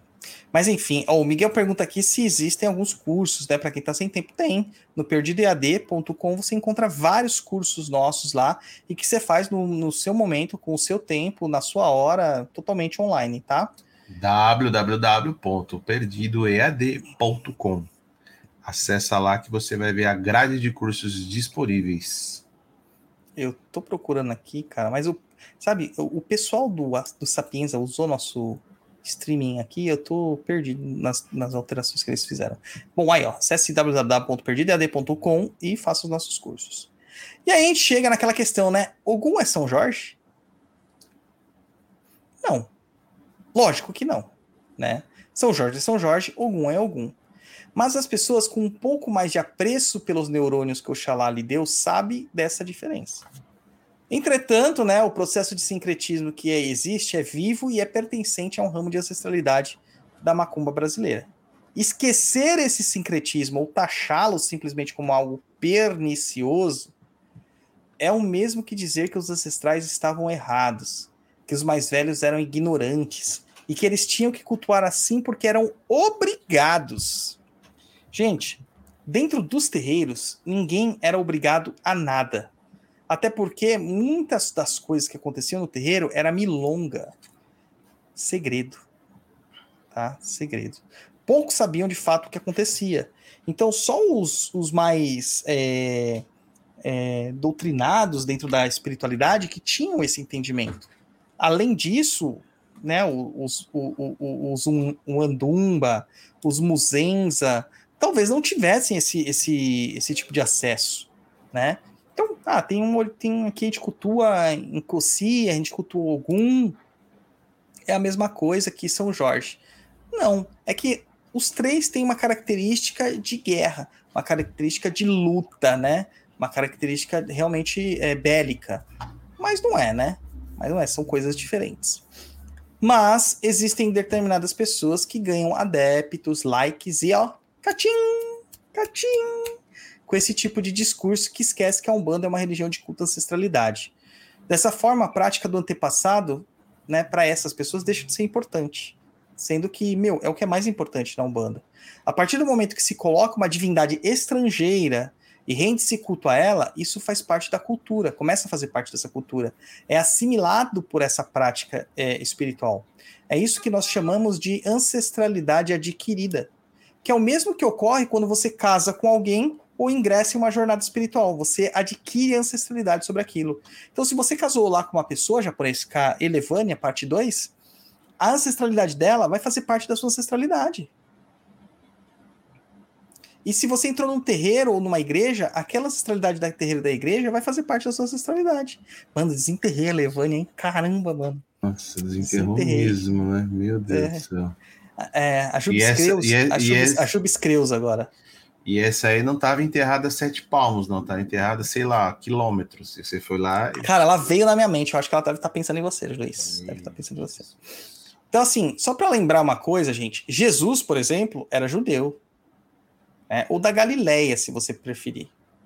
Tá? E como que os romanos e todos os povos ocidentais, eles cultuam Jesus? Né? E Vé, que é o deus cultuado pelos cristãos, era um deus cananeu. Né? Cananita como algumas pessoas chamam. Então, vamos pensar né, melhor sobre isso aí. São Jorge, que nós estamos falando, ele é extremamente popular em muitas religiões, em muitas regiões, principalmente as regiões, as religiões cristãs. Tá? São Jorge, na verdade, ele era de uma região chamada Anatólia, né? Da, bem ali da Capadócia, nessa, nessa região da Anatólia. Que é hoje é onde que a gente encontra a Turquia. Conhece a Turquia, japonês? Só de nome, gostaria muito de conhecer a Turquia. Você sabia que a Turquia, não, os turcos não são donos originais do território ali da Turquia? Eles invadiram, é? É, porque assim, ali aquela, aquele local, a Capadócia, ela já foi uma região de muitas pessoas, de muitas culturas. As mais é, recentes, tá? É a cultura é, helênica macedônica, depois a cultura romana, mas também já teve cultura judaica, teve cultura é, é, persa, tá? Teve uma cambada de cultura ali. E assim, antes do, do, do, dos turcos entrarem nessa, nessa pegada, ali era uma região de maioria romana. A Turquia que nós conhecemos hoje era antiga era o antigo império uh, é, ali tinha como é, Otom, é, acabou se tornando o Império Otomano, mas antes disso era a Constantinopla, Império Bizantino. Tá? Constantinopla vem de Constantino. Lembra desse nome? Constantino? É um dos caras mais importantes aí para a religião cristã. Praticamente ele que definiu o cristianismo como região oficial do Império Romano e acabou sendo transmitido para todo mundo. Quando a gente fala que o Império Romano caiu, ele cai no, é, no Ocidente, porque no Oriente ele continua. Então essa região era conhecida como Império Romano do Oriente. Império Romano do Oriente. E aí, os turcos, né, ou otomanos, invadem esta região, derrubam, né, Constantinopla, tem a queda de Constantinopla e instauram lá o Império Otomano, que posteriormente acaba se tornando Turquia, etc, etc, etc, tá? É... Aqui a Mayara coloca aqui, ó, o culto de Hecate é original deste local, não é helênico. Bom, só uma questão, tá? Helênico, ele pode ser, porque os helenos também popularam essa região. Ele pode não ser grego, do jeito que a gente conhece, da região da península ali da Grécia, da península helênica, península grega. Porque as diferenças são muito grandes, né, dos mapas de hoje e dos mapas de antes. Tá? Não existia uma Grécia. Existiam vários povos helênicos por aquela porção ali chamada Ásia Menor e, e Europa, o, o, Europa Mediterrânea. Tá? Então, Hecate pode ter sido uma divindade de um outro, de uma outra cultura que os helênicos absorveram, a gente sabe que eles absorveram, tá? Posteriormente. Certo, japonês? Certo. Então, de acordo com as lendas lá, conta que São Jorge teria nascido na antiga Capadócia, região ali central da Anatólia, no século IV. Que isso aí é um 300 e qualquer coisa, né? Século IV. Acho que é isso, né? Ou não? Não sei. É mais ou menos por esse caminho aí. E que ele, né, ele acabou sendo, fazendo parte do Império Romano, ali como um guarda do Império Romano. Mas veja, ele não nasceu em Roma. Propriamente dita. Roma que a gente está falando Itália, né? Hoje é Itália. Ele não nasceu ali no Ocidente, perto da, da Espanha, da França, da Alemanha. Não. É, essa é uma divindade que, em grande parte dos, dos santos, é, acabam vindo dessa regi dessas regiões da Ásia Menor. Né? E, e a galera não, não, consegue entender isso e acha que tipo São Jorge era um cara galego de olhos azuis que morava lá no meio da, da Itália que comia macarrão. Entendeu? E não é, cara. Ele provavelmente ele tinha os aspectos do povo que vivia na região ali da Anatólia, que era pele mais escura, né? Cabelos, cabelos escuros, bigode escuro, né? Toda essa característica do povo aqui daquela região. E ele foi muito perseguido, né? Ele foi perseguido por Diocleciano, e que foi o, o, um dos imperadores romanos, e acabou realmente sendo morto ali, depois de ser muito torturado, etc e tal, no dia 23 de abril de 303 depois de Cristo. E aí ele se torna muito cultuado pela sua fé e pela sua resistência, porque existia um, um édito, né? Existia uma lei dada por Diocleciano, que era para prender todo, todo soldado romano que fosse cristão. E que esses soldados deveriam ser oferecidos para os deuses romanos como sacrifício. Entendeu? E Jorge, o São Jorge, né? Jorge, na época, se manteve muito fiel às suas verdades e prosseguiu, cara. Prosseguiu, se tornando assim santo. Então, o que, que a gente vê nessa questão aqui? A resistência é a mesma resistência que os africanos trazidos como escravos para cá tinham, né, pela escravidão, pelo cativeiro. A resistência que eles tinham pelo, pelo regime é, é, governante dominante da época. Era uma oposição por meio da guerra, por meio da força, por meio da, da postura. Então vai muito mais do que só ser um, um soldado que se assemelha com outro soldado. É isso que as pessoas não entendem no secretismo. Elas acham que assim, ah não, o santo lá tem espada, algum tem espada, então é igual. Não é, cara. Não é. Tá? Então a gente tem que se aprofundar. E eu faço assim um pedido assim muito importante para todos vocês que ouvem o Papo da Encruza, que parem de ficar ouvindo babaquices por aí, tá? A sua fé é sua. Ninguém pode definir ela como deve ser. Ninguém pode definir sua fé. E ninguém tem o manual, né? Foi, ou a outorga divina. O que, que é isso, japonês? Está ouvindo né, a mulher do Google? É, não dá para você. É, ninguém recebeu a outorga divina de detentor da verdade absoluta. Então, tem pessoas que fazem usos de, de agendas políticas, de recursos ideológicos, de, de de, de, de, lutas que realmente são importantes, sabe? Pautas importantes, e, e, mas eles têm um entendimento disso daí para a sua vaidade, para o seu ego, para sua conquista.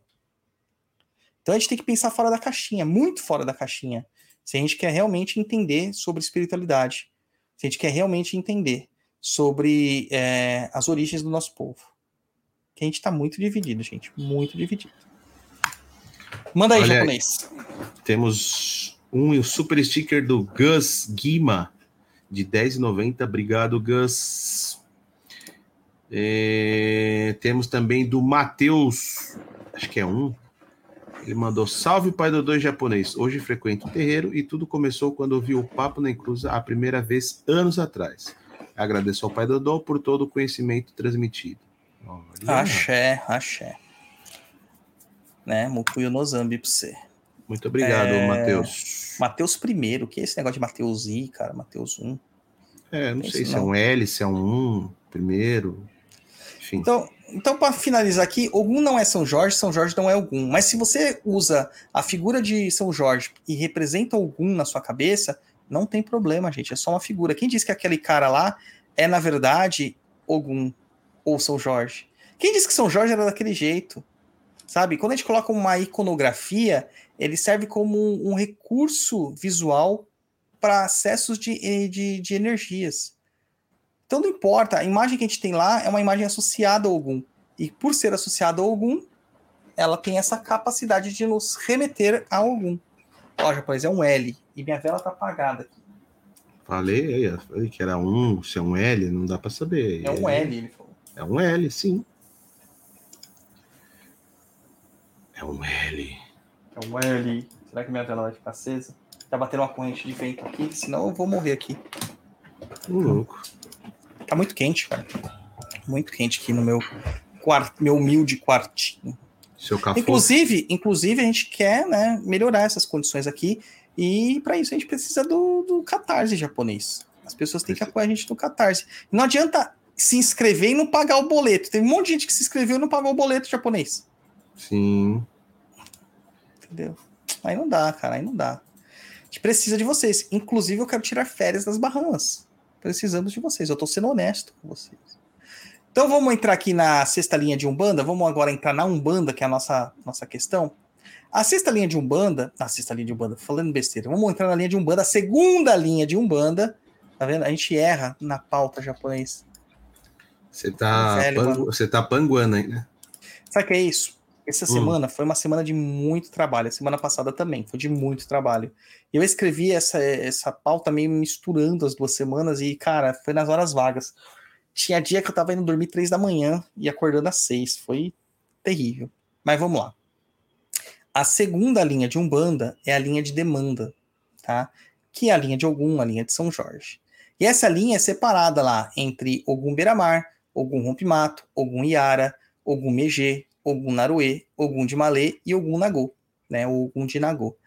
E aí que a gente começa a responder umas perguntas as mais inquietantes na vivência espiritual brasileira dos nossos ouvintes aqui.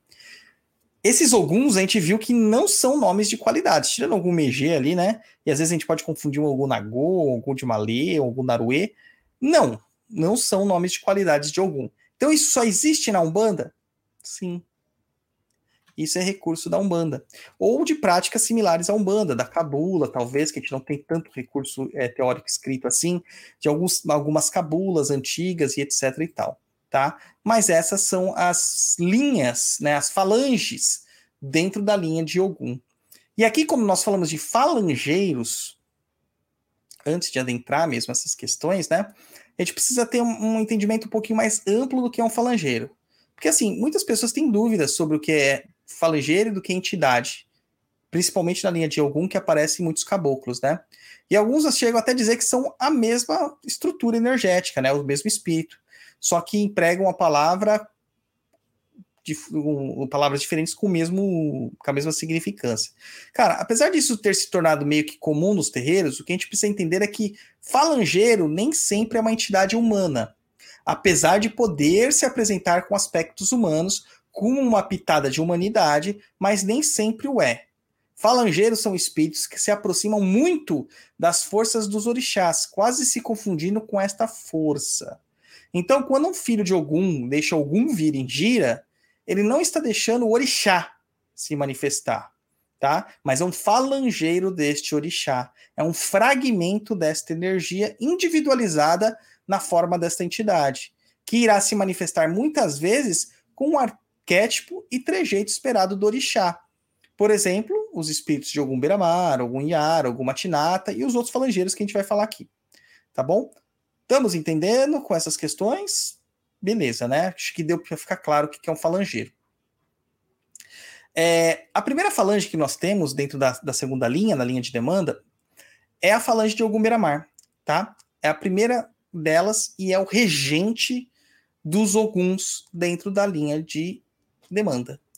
Nossa, mas um Ogum misturado com Iemanjá é o regente? Sim. Ele é considerado o chefe dos Oguns. Porque o Ogum chegou ao mar por meio. O Ogum chegou ao Brasil por meio do mar. Tá? Então tem essa, aquele que chegou primeiro, né? Por meio Não do mar. tinha avião naquela época? Eu acho que não, cara.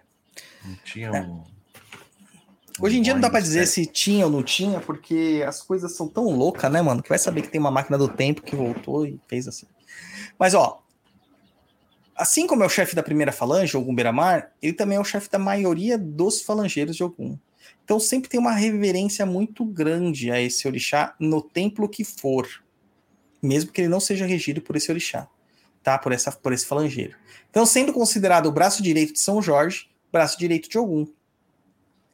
Com essa patente avançada, né, ele é tido como o protetor e o guardião maior dos terreiros. E ele é o responsável pelo limiar entre o mundo das águas, do mar e o mundo terreno, que abre né, o mundo dos espíritos para o mundo material. Seu nome é a representação dessa limitação, como se ele fosse a verda- o verdadeiro intermediário de todas essas forças. Ele atua primordialmente nas forças das águas, com preferência pela força de Iemanjá. Então a gente vê já um entrecruzamento neste caso.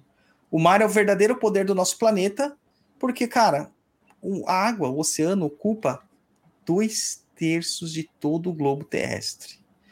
Né? E quando a gente fala assim, é o planeta é o quê? O planeta azul, né, japonês? Sim. A gente não fala o planeta verdinho, a gente fala o planeta azul. Né?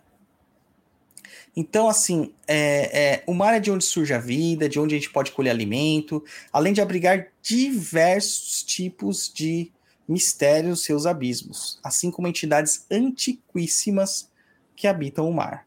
Tá? É um, um dos falangeiros que a gente tem, assim, que é, é comandado direto da linha de beira-mar, é o famoso Ogum Sete Ondas, e um outro é o Ogum Marinho, tá?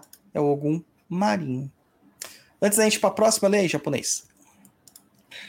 O Thiago Vitor, eu também vi o primeiro episódio do Papo há muito tempo atrás e hoje tô na Umbanda. Foi o episódio de Ogum e ontem descobri que sou filho de Ogum no terreiro. KKKK. Só gratidão, pai Dodô e japonês.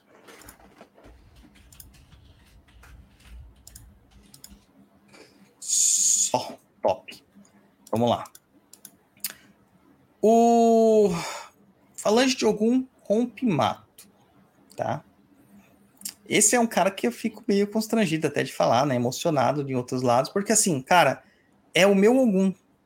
Além de eu ter um caboclo rompe-mato, eu tenho a sorte de ter um Ogum rompe-mato também. A felicidade de ter o Ogum rompe-mato na minha coroa e guiando o meu terreiro. Tá? E assim, na iconografia, quase todos os Oguns da iconografia são representados como soldados, né? Vestindo aquela roupa meio medieval, meio romana, né? Tem essa mistura. O, o Ogum Rompimato, não. O Ogum Rompimato, ele é representado como um índio mesmo, indígena, né? Não pode usar o termo índio. É um indígena em cima de um cavalo, né? Então, cara, é, é- é muito significativo isso pra mim. Porque a minha casa, eu digo que é uma casa de caboclos. Eu digo não, né? O próprio Rompimato diz isso. Que a, mi- a nossa casa, o chão de Jorge, é uma casa de caboclos. E por ser uma casa de caboclos, quem manda lá são os caboclos. E a casa é uma casa de Ogum, é uma casa de São Jorge. Tanto que o nome da, da casa é Chão de Jorge. Né? Chão de Jorge. Chão de Jorge, chão de Jorge. E, cara, meu terreiro inteiro é dedicado a São Jorge e dedicado a. Não inteiro. é à toa que seu filho também chama Jorge. Não é à toa que me chama, meu filho chama Jorge. Infelizmente, tem muitas pessoas com esse nome que não valem um centavo. Mas o meu filho vale e São Jorge vale também. E Um centavo ele vale? Não, o meu filho? Não. Aí você falou, filho tem vale. gente que não vale um centavo. Aí você É, falou, mas meu filho vale. Tá valendo um japonês, centavo. Você entendeu, japonês? Caramba, mano, tem que ficar, sabe, desenhando pra você, japonês. Você não era assim, japonês. Você não era assim, você era mais queria- resoluto. Só queria entender se o. Jorginho tava valendo um centavo. Não, vale. Aqui, não ó, tá tem, dando. não Va- tem nem não preço, né? Não vale um real também isso aqui, ó. Ah, o Jorginho, o Jorginho não tem preço, cara. O Jorginho é incrível. Deixa eu tô pegando aqui uma foto do para tentar apresentar aqui para vocês. Compartilhar tela, janela, essa aqui, ó. Para quem tá aqui vendo no no YouTube, vai conseguir ver. Este é o Ogum Rompimato, que tá lá no chão de Jorge. Então você vê nitidamente, né, toda Ah, a eu, eu lembro estrutura quando dele. nós prendemos a- o apoio dele em cima da porta, não foi? Isso, no terreiro antigo, né? Antigo, Agora, isso. agora ele foi, é, segundo o caboclo Rompimato, ele foi mandado para o altar. Foi promovido. Foi, não, só mudou a postura dele, porque ele é o dono mesmo do, da gente lá, então não tem para onde ele ser promovido, né? E já tem todas as promoções que ele podia, que ele podia ter. Então, assim, o Ogum Rompimato, né? Ele se relaciona com Oxóssi. É quem abre os caminhos para quem está perdido. É uma falange que toma conta das matas e tudo relacionado a ela. Sejam os animais, as plantas, os caminhos e outras estruturas e habitantes que encontramos lá. Inclusive os habitantes invisíveis, como os encantados. A, como eu falei, né, a representação é muito diferente das outras. Ele é o único que não se apresenta como soldado romano ou medieval, mas como um indígena montado em um cavalo. É, a gente fala bastante sobre isso, tem um post lá no perdido.co que chama Falange de Rompimato, Ogum e Caboclo. Eu falo bastante sobre isso lá. E a força que mais vemos em evidência aqui não é só de Oxóssi, de todo o povo aliado às matas sagradas, tá? É, é- é todo um complexo cultural aí da- da- das entidades de mata em si. Não é só de Oxóssi e aquilo que é ligado a ele. Então, divindades é, ligadas aos povos indígenas vão estar associadas a esse Ogum também. Divindades europeias ligadas aos- a- às florestas e às matas vão estar associadas a ele também, tá? Ele é tido como um grande guerreiro e um desbravador. A sua função principal dentro dos rituais de Umbanda é guardar a energia, o moio, né? O moyo, advindo das matas e também controlar os elementais e encantados naturais das matas, que se manifestam nos terreiros. Controlam também a extração dos eflúvios das matas, as energias das matas, do moiô das matas, que pode vir a ser usado para casos negativos, como entidades negativas, ou benéficos por entidades de lei. Assim como punem aqueles que desrespeitam as matas e seus habitantes. Como eu citei, divindades de povos indígenas, ou até mesmo divindades de povos caboclos ou crioules, eles têm a ver com isso. Né? O Curupira, por exemplo, né, ele tem uma resposta direta para algum rompe-mato. O, o Curupira pune quem entra na mata e faz tapafúrdias da mata, né? Ogum Yara. Ao contrário do nome, não é uma mulher, tá? Inclusive, isso é uma coisa que é muito é, emblemática na linha de Ogum. A maior parte, não é que não exista, existe, mas a maior parte do- das entidades de Ogum são polos masculinos, tá? São entidades de, que se apresentam como homens. É, Ogum Yara, ou Yara, né? E, e, e, e aí você vai achar a grafia com I ou com Y, é um dos que se relacionam com Oxum e que geram as primeiras confusões, cara, porque assim, ele não está associado a uma força das primordiais dentro da Umbanda, daquelas sete principais, né? Então a gente tem as sete linhas lá. Linha, vou falar pela linha dos termos e o orixá, linha da fé, linha de demanda, linha das matas, linha da justiça, linha dos ventos, linha das águas e linha de almas. Ele tá ligado, né? Não tá ligado ao Oxalá, não tá ligado ao Ogum, não tá ligado a direto a, a tá ligado ao Ogum dessa forma, né? Mas não tá ligado o Yara não tá ligado ao Ogum, ele não tá ligado a Xangô, ao Oxóssi, não tá ligado a, a Yansan, não tá ligado às almas. Quem que ele está ligado? Ele está ligado ao Oxum, que está dentro da linha das águas. Né? Então as pessoas elas falam assim, poxa, mas ela não é uma das primeiras, é, não é um dos orixás mais é, importantes dentro das linhas, porque as pessoas acham que é isso, né? Tem nome da linha, é o orixá mais importante, e a gente sabe que não é bem assim. Então ele tem essa relação com Oxum, tá? Ela tem essa relação com Oxum. Ele rege os rios, as cachoeiras e todas as águas doces das matas. Rege o elemento também é o elemento água, né? Rege também os seus habitantes, aqueles que estão próximo às águas. E aqui nós não estamos falando de águas de cidade. Então, rios de cidade que estão canalizados não é o caminho deste deste Ogum, tá? Não é. Então não adianta fazer uma entrega para algum Yara no Tietê, no Pinheiros, né? Não adianta Aricanduva. fazer, no Aricanduva, né? Não adianta. Não adianta. É, Então você vai ter que procurar elementos que, dos rios que estejam dentro das matas. Fala, japonês. Tietê dentro de São Paulo, né? Porque É, Tietê, é, fora de São Paulo, ele se torna um rio, vamos dizer, normal, né? É, na, na nascente ali, né? Que é a Salesópolis, se eu não me engano, que é a nascente ali em diante, até uma parte ele não está poluído. Então ali acaba funcionando, né? Então, entendam, tá? Rios que são poluídos, parados e que tem mais peixes sólidos do que do que outras coisas não podem, tá, gente? Não podem. É, a gente tem uma, uma, uma concepção de que dentro da tradição, né, se diz que a deusa Yara, que é uma construção de um mito, a gente pede para vocês até ouvirem o, o episódio de Mitos das Águas, que tem a participação do Drioli, o colecionador de sacis, a gente sabe que Yara é uma construção cabocla, né, uma construção é, misturada com o entendimento europeu. Mas dentro da, da cultura da cultura de Macumba, a gente gerou uma, uma egrégora que se chama Yara, que é uma divindade que há, há cultos das águas, né? A gente tem que a própria deusa Yara, né, essa divindade, ela presta reverência a este guardião. E aqui eu friso bastante o termo guardião, porque guardião, de fato, são os oguns, tá? Além dele atuar na guarda, ele também é, tem aspectos de cura e de purificação. Quando seus espíritos, quando os espíritos que ele, que ele pega encontram, encontram-se degenerados nas zonas mais densas, geralmente eles são escoltados por falangeiros desta ordem para recuperação nas cachoeiras e nos rios. Logo, a clara ligação né, de Oguns e dos caboclos que militam nas linhas de Oguns com Oxum também. Ele tem, assim, dentro da sua falange, o Ogum dos rios. Né, o Ogum dos rios ali, que é o cara que é responsável pela movimentação das águas e a purificação das águas. Tá? A próximo orixá é um daqueles que a gente falou que tem uma qualidade com um nome parecido, que é o Ogum Megê. Só que aqui a grafia dele é com G, não com J. E ele se relaciona às almas e ao Omulu, tá? É o chefe do cemitério.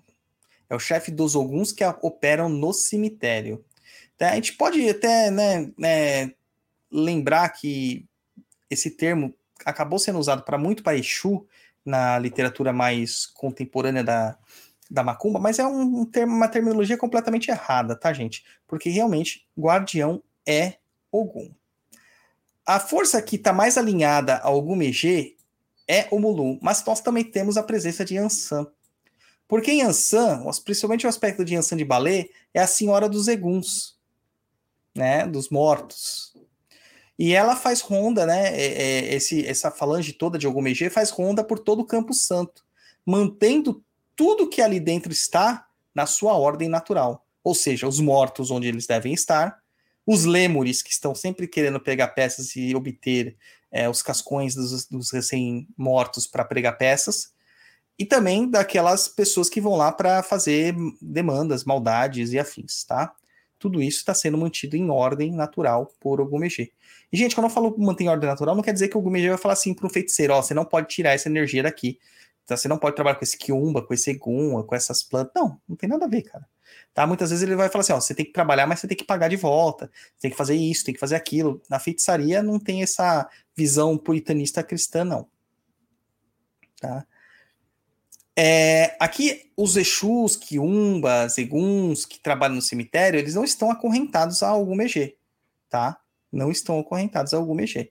Tenha essa concepção. O Gumegê é aquele que fica de olho. E um dos grandes falangeiros desse cara aqui é o Ogum de Ronda. É aquele que fica rondando os perímetros, tá? Mas a gente vai falar um pouquinho mais sobre o Ogum de Ronda brevemente mais para frente e a gente vai entender um pouquinho. O Ogum Narue, ele tem uma relação muito próxima com Exu e Pombogira, tá? É um, um Ogum que tem uma certa origem na cultura africana, na, na feitiçaria africana, tá? E ele se aproxima muito do, do, do, dos contrastes dessas, dessas culturas. Esse é um Ogum que entende muito de magia negativa, magia negra, por assim dizer. E a sua função é justamente combater esse tipo de atividade eles atuam muito sintonizados com linhas de Kimbanda. Nossa, mas Ogum e Kimbanda? É, pois é, tá? Então, geralmente, o que é a força desse Ogum? Ele enfraquece a capacidade, ou o axé, de, de feiticeiros que estão fazendo as coisas de uma forma incorreta. Quando a gente diz incorreta, não quer dizer fazendo maldade para os outros, quer dizer que não está fazendo dentro da, da questão da justificativa ou pagando aquilo que seja necessário ser pago. Não basta chegar lá em né, pegar um sapo, matar o sapo, sacrificar o sapo, fazer o sapo sofrer e jogar no, no, numa cova. Cara, não é assim que funciona a magia. Tá? A feitiçaria tem todo um complexo entendimento sobre ela. Então, isso que você está fazendo é totalmente contrário às regras da magia. E esses caras que estão contrários à regra da magia vão ser autuados por Ogum Narue. Tá? Então, Ogum Narue é aquele cara que está ali sempre próximo de quem pratica magia. Temos a falange do Ogum Malê, que é uma entidade que se relaciona com os malês e, de certa forma, com a magia e com o misticismo islâmico, mas o, o misticismo islâmico já africanizado. Porque a gente não pode entender, como a gente viu naquele episódio sobre o Islã na Umbanda com, com o Mansur Peixoto, o Islã entra na África e dentro da África ele toma uma outra concepção, que ele é atrelado às práticas tradicionalistas que a gente encontra na África. Então ele toma um outro contorno.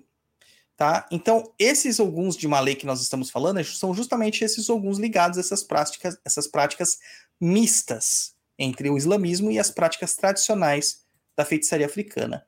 Tá? Há uma lenda que diz né, que o Zélio Fernandino de Moraes ele incorporava um, um falangeiro que diz, dizia se chamar Orixá Malê. E ele combatia demandas e seres trevosos. Tá? É, a gente sabe que essa linha de Malê trabalha em consonância aos espíritos também de esquerda, né, os Exus e Pombogiras, e eles trazem essas, essas questões da, da, da, filosofia islâmica dentro dos seus princípios. Seus domínios geralmente compreendem os desmanches de magias negativas, dando punição ao mago que o fez. Aqui a gente já está falando da questão da balança mesmo, né? De magia negativa como um todo, tá? Devolvendo demandas.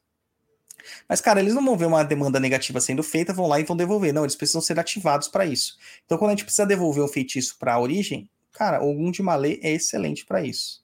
Tá? Eles possuem, né, é, geralmente descritos pela evidência, né, eles possuem um porte assim mais alto, mais forte. Geralmente eles têm características é, é, é, é de, o tom de pele realmente é negro, né, mais, é, mais próximo aos povos africanos de fato não tanto quanto aos povos árabes. E, e, normalmente eles usam roupas diferentes também daquilo que a gente está acostumado, que é a roupa né, de soldado. Eles usam túnicas, usam panos, usam vestimentas diferentes, tá? Então, é uma diferença aí também nas linhas de Ogum. A última legião, a última falange é o Ogum Nagu, que é associado aos grandes feiticeiros, os espíritos chamados de Ganga que são muito selvagens e muito perigosos, segundo as pessoas né, da Umbanda. Sendo que Ganga nada mais é do que o feiticeiro. E, aqui a gente pode até revelar, porque as pessoas são mais inteligentes, né, no Papo da Encruza, são os quimbandas, os quimbandeiros, tá? Eles, assim, possuem uma força muito grande, esses cabras. Então eles têm como é, é, gerar muitas magias poderosas atreladas ao complexo ritual de uma quimbanda, tá? É, é, dito que quem incorpora ganga muitas vezes não aguenta a estrutura de um ganga de fato, que é um espírito muito ancestral, muito poderoso. E na Umbanda, quando essas entidades se manifestam na Umbanda, é o Ogum de Nagô que controla essas energias, controla essa essa selvageria, essa força, essa periculosidade, tá? A gente vai ver aqui que são entidades que trabalham muito também com curas, renovações, E não é comum de ver um Ogum Nagô incorporar ou se irradiar. Não é comum. A gente vê comumente aqui Ogum Megê, Ogum Iara, Ogum Rompimato, Ogum Beiramar, né? Mas assim, Ogum Naruê, Ogum de Malê e Ogum Nagô são raramente incorporados. A gente tem outros Oguns que não estão diretamente associados a essas falanges, que a gente vai ouvir esses nomes, que é o Ogum Matinata, por exemplo, que se relaciona com o Orixá Oxalá, é um Ogum frio e que não tem substância. Então ele rege tudo aquilo que é pensamento, que é insubstancial. Tem alguns sete ondas, que a gente já falou, que está lá no campo de beira-mar. Tem o Ogum de Lê, ou de Lei, que ao contrário do que muitos pensam, não se relaciona com algum Ogum puro, mas sim com o Xangô. Tá? Sim com o Xangô. Tem o Ogum de Ronda, que é aquele que faz os perímetros de segurança de locais sagrados, como cemitérios, templos, hospitais, para combater as investidas de quiumbas e eguns. Tem o Ogum Marinho e o famigerado Ogum Choroqui, que não é meio Exu e meio Ogum, mas é um, um Ogum que se aproxima de Exu e um quase Exu, por assim dizer. Tá? Na Kimbanda ele é Exu. Outras, outras entidades assim que existem dentro da, dessas linhas, cara. Os caboclos, caboclos de Ogum. Os caboclos de Ogum, eles são muito é, significantes, né? Eles têm uma característica muito é, própria. Porque caboclo a gente sabe que tem na linha de, Ox, de, de Oxalá, ou desculpa, na linha de Oxóssi, na linha de Xangô, na linha de Ogum, tem os outros caboclos, na linha de, Cam- de, de de Iemanjá, mas que geralmente os mais proeminentes mesmo é de Ogum, Xangô e Oxóssi, mais ainda de Oxóssi, né?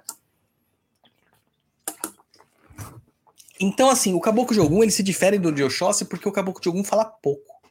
Ele é mais reto, ele é mais rígido, ele é mais pontual, ele é mais certeiro, tá? Então é um caboclo assim bem diferente. É, é, são em maioria mesmo os caboclos de Ogum masculinos. E eles trazem dentro de si toda essa questão dos atributos de Ogum, geralmente voltados para a face guerreira, né? Para a faceta guerreira. Então você não vai encontrar um caboclo de Ogum que é especializado em agricultura, né? Existe o caçador porque isso faz parte da questão dos caboclos, mas você não vai encontrar um, encontrar um caboclo que é só caçador, que é só coletor, que é só ferreiro, tá? Não, a maior parte deles são guerreiros, tá? Desta forma, todos os caboclos de Ogum, eles foram guerreiros em vida e possivelmente eles morreram desta forma. O clássico exemplo que a gente tem aqui é realmente do caboclo rompimato, tá? Que é o que eu tenho mais proximidade que eu posso falar, né? Porque eu tenho mais afinidade por umas questões óbvias, porque é o meu mentor, é o meu espírito, meu guia chefe de coroa, é o chefe da minha casa, tá? E, e o caboclo rompimato, ele pertence a, uma, a um, um povo indígena chamado de Guaicuru. Curiosamente, não é, é atribuído o, a você, né, a sua etnia Guaicuru, por nascer Guaicuru. Não, você conquista, você se torna Guaicuru. Eles eram espíritos de guerreiros, né, pessoas guerreiras que invadiam outros povoados e de lá retiravam parte daquelas pessoas que iriam se tornar novos Guaicurus. É isso mesmo. Eles massacravam aldeias, invadiam, roubavam, pilhavam, porque esse era o sistema deles, era um sistema nômade, eles não tinham é, assentamentos. E eles praticavam sim massacres, antropofagia e outras coisas como infanticídio ou abandonavam ou sacrificavam os mais velhos, tá? Hum, então assim, vamos imaginar um povo guerreiro, um povo guerreiro nômade que está sempre em trânsito. Não tem espaço para criar crianças dentro de uma população dessa. Nem velhos, doentes e afins. Então, realmente fazia parte dessa cultura. E não olhe isso como, nossa, eles eram selvagens. Não. São culturas diferentes, entendimentos diferentes, necessidades diferentes, gente. É que a gente tem a mania de olhar sempre o passado e as culturas dos outros com os olhos da nossa cultura e de hoje. Não é assim que a gente aprende sobre cultura, muito menos sobre civilização, tá? E eles não eram ignorantes, tanto que eles aprenderam a domar cavalos, eles não usavam celas, não usavam arreios, não usavam estribos, mas eles aprenderam a domar cavalos que os europeus trouxeram para nossa terra, porque aqui não tinha cavalo, né? E, de certa forma, eles foram muito importantes para conter o avanço português nas terras brasileiras. Tá? É, existem várias histórias sobre os povos guaicurus que são incríveis, como eles, eles dão nó nos, euro, nos europeus, principalmente nos portugueses, como eles detonam os portugueses, tanto em inteligência quanto em estratégia militar, quanto em ferocidade também, né? Mas também eles foram importantes, cara, na Guerra do Paraguai, do lado do Brasil. Né? Como realmente guerreiros, como soldados. E é muito comum ver aquela imagem clássica, né, do Guaicuru, assim, com é, quase caindo do cavalo com uma lança na mão, que era a forma como eles lutavam. Tá? Então, praticamente todos os caboclos de Ogum vão trazer isso na sua, na sua constituição. Os caboclos, quando se, é, se, é, se, incorporam, raramente eles vão fazer o sinalzinho da flechinha jogando, é, é, não gritam tanto, eles vão fazer o quê? Muito mais sinais de pontas, né, de lanças, de facas, de ponteiras, né, que é o dedo em riste. É muito comum o, o Ogum vir bater no peito, fazer assim, ou jogar uma mão para trás com o dedo em riste, ou apontar os dedos em riste para cima, um para cima e um para baixo. É muito comum, mas dedos em riste nunca vai ser aquela coisa da flecha, né? De soltar a flecha fazendo assim, né? A arminha aqui que representando a seta, né? Nunca é isso. Então você vai ver que é um caboclo diferente dos caboclos de Oxóssi. Realmente a sua manifestação é diferente, tá? Uma questão que a gente tem que falar, como eu falei, que o regente da minha casa era é um Ogum, né? O Ogum Rompipato, que toda casa espiritual, todo terreiro, ele possui um Ogum para cuidar da casa. Todo terreiro possui um Ogum para cuidar da casa. Às vezes é o Ogum do Pai de Santo, que é o caso do chão de Jorge, que tem o Ogum Rompimato. Às vezes é outro. E a gente tem que descobrir. E como a gente descobre isso? O caboclo chefe da casa, ou o preto velho chefe da casa, vai trazer isso para as pessoas, ou por meio do oráculo. Também dá para descobrir. E o, esse Ogum da casa, ele vai ter um ponto de firmeza, que é dele, que aí a gente mostrou, né, a imagem do nosso Ogum, você vê que tem uma guia, tem toda uma mironga ali em cima daquela imagem, que é o ponto de firmeza dele, e ele pode receber oferendas, inclusive pode ser assentado Tá? A gente pode fazer um assentamento de Ogum. Mas não é qualquer um que pode fazer um assentamento de Ogum falangeiro. É só um pai de santo qualificado para isso. E, gente, por, uma, por favor, cara, assentamento tem vida. Tá? Tem alguns assentamentos de outras práticas que a gente respeita. Mas dentro da Umbanda, dentro da Kimbanda, o assentamento tem vida. Então ele não pode ser feito com cimento. Ah, ele tem que ser feito com elementos que vão gerar vida. Alguns assentamentos de candomblé que são feitos com cimento, tem toda uma estrutura de pensamento do candomblé. Bem possivelmente, com o passar do tempo, a própria entidade que está ali assentada vai pedir para ser desfeito e para ser feito novamente. Entenderam? É assim. É, o coração central de um assentamento de algum é o ferro. Então, raramente vai ser um assentamento de algum que vai conter, por exemplo, terra que vai conter fava, vai ter muitas ervas, né? Tem as ervas de algum para fazer os, os banhos, os omieró normais, mas geralmente é muito ferro. É lâminas, pregos, giletes, é, é, parafusos, trilhos, de pedaços de trilho de trem, é, é pino de, de, de, trem, bigorna, né? Toda essa coisa aí, que tudo aquilo que é feito de ferro, que é feito de aço, que é feito de metal, tá? É, a única coisa de barro, geralmente, que vai é o alguidar que ele recebe. Mas pode ser qualquer recipiente, tá? Pode ser qualquer recipiente. É, inclusive, eu recebi no chão de Jorge a orientação de modificar o assentamento do Ogum Rompimato. E a gente vai, vai fazer uma modificação nele é, nos próximos tempos aí vindouros, assim que o, o Caboclo Rompimato der a ordem para fazer, tá? Bom, é isso. A Tânia pergunta aqui se assentamento de Oxóssi pode ser feito em uma planta. Cara, não é a regra. Tá? Assentamento de Oxóssi normalmente é feito que nem de caboclo. Tá? Não é uma regra. Certo, japonês? Certo. Então passa aí, pessoal, enquanto eu molho minha boca aqui, o nosso catarse. Catarse, pessoal. Catarse aí é a nossa plataforma de financiamento para ajudar aí as custas do Papo na Encruza. Acesse aí catarse.me barra Papo na Encruza. Acesse lá, escolhe uma categoria e ajuda este programa a permanecer no ar, por gentileza. Isso aí. Isso aí, catarse.me barra papo na encruza. Vamos agora para a questão dos fetiches e oferendas, né, dos oguns e seus falangeiros. Tanto o orixá, né, quanto os falangeiros, eles acabam tendo semelhanças na sua manipulação, né? A cor do orixá, dentro da minha umbanda, da raiz do chão de Jorge, é vermelho e a gente usa de vez em quando azul escuro. As pedras que nós utilizamos é sodalita, hematita e ferro. A, a vela é vermelha, azul escuro ou prateada, depende do propósito, tá? Azul a gente usa geralmente para defesa, a vermelha a gente usa para ataque e a prata se você quiser descobrir, você vai ter que fazer o curso de algum da plataforma Perdida EAD. Que lá eu, eu aprofundo mais sobre essas questões, é, ensino várias coisas, inclusive o assentamento de algum eu ensino lá para você fazer. Esse assentamento vai passar por uma modificação, depois eu vou pegar isso aqui e vou pedir permissão para o rompimato para eu passar esse, esse adendo também no curso lá de algum, tá bom? Sabe, sabe que eu lembrei desse, desse próximo tópico aqui? É. Quando você trocou de carro e você pediu para comprar uma lata de cerveja. É, falei, mas você não bebe? Por que você quer cerveja? Ele falou, você vai ver. Aí eu lembrei. Quem ficou curioso, o Douglas fez um saravá ali e despejou uma lata de cerveja em cima do carro dele, que ele tinha trocado o carro e, e jogou cerveja pro santo ali, né? Como o pessoal é. fala. Porque o carro é o quê? A maior parte do carro é metal. Né? E filhos de Ogum em metal são propensos a acidentes muito próximos. Então a gente já faz ali uma, uma proteção, né? Então você fazer isso aí é a espuma de algum. Você vai pegar essa espuma, que a gente chama. Não, né, pera aí, é o senta que lá vem macumba agora? Sim? Não, é um antecipado. Senta que lá vem macumba é outra coisa.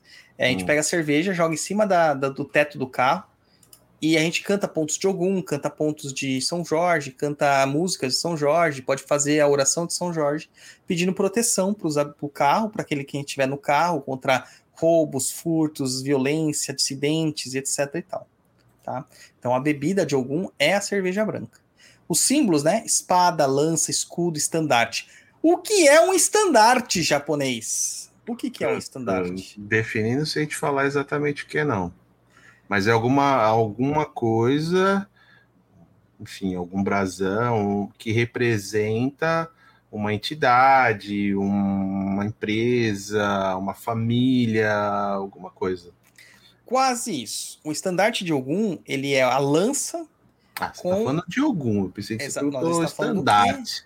Eu estou falando de o programa de Ogum japonês, ó, acorda. Sim, uma hora e 48 falando de Ogum. Então, o, é a lança de Ogum com uma bandeira. E dentro dessa bandeira tem o símbolo daquele Ogum ou só uma cruz vermelha, que simboliza que o orixá Ogum está a serviço de Oxalá. I have one question, agora que você falou isso. Pode falar. O símbolo do CDJ que tem São Jorge lá segurando, seria esse um estandarte, porque tem uma lança e uma bandeira ali? Rapaz, você tá perspicaz aí, japonês. Ah, moleque, Rapaz, vem comigo que você passa de tá ano. Tá perspicaz, hein? Eu vou tentar pra pôr aqui na tela o, o símbolo do. Para quem nunca viu.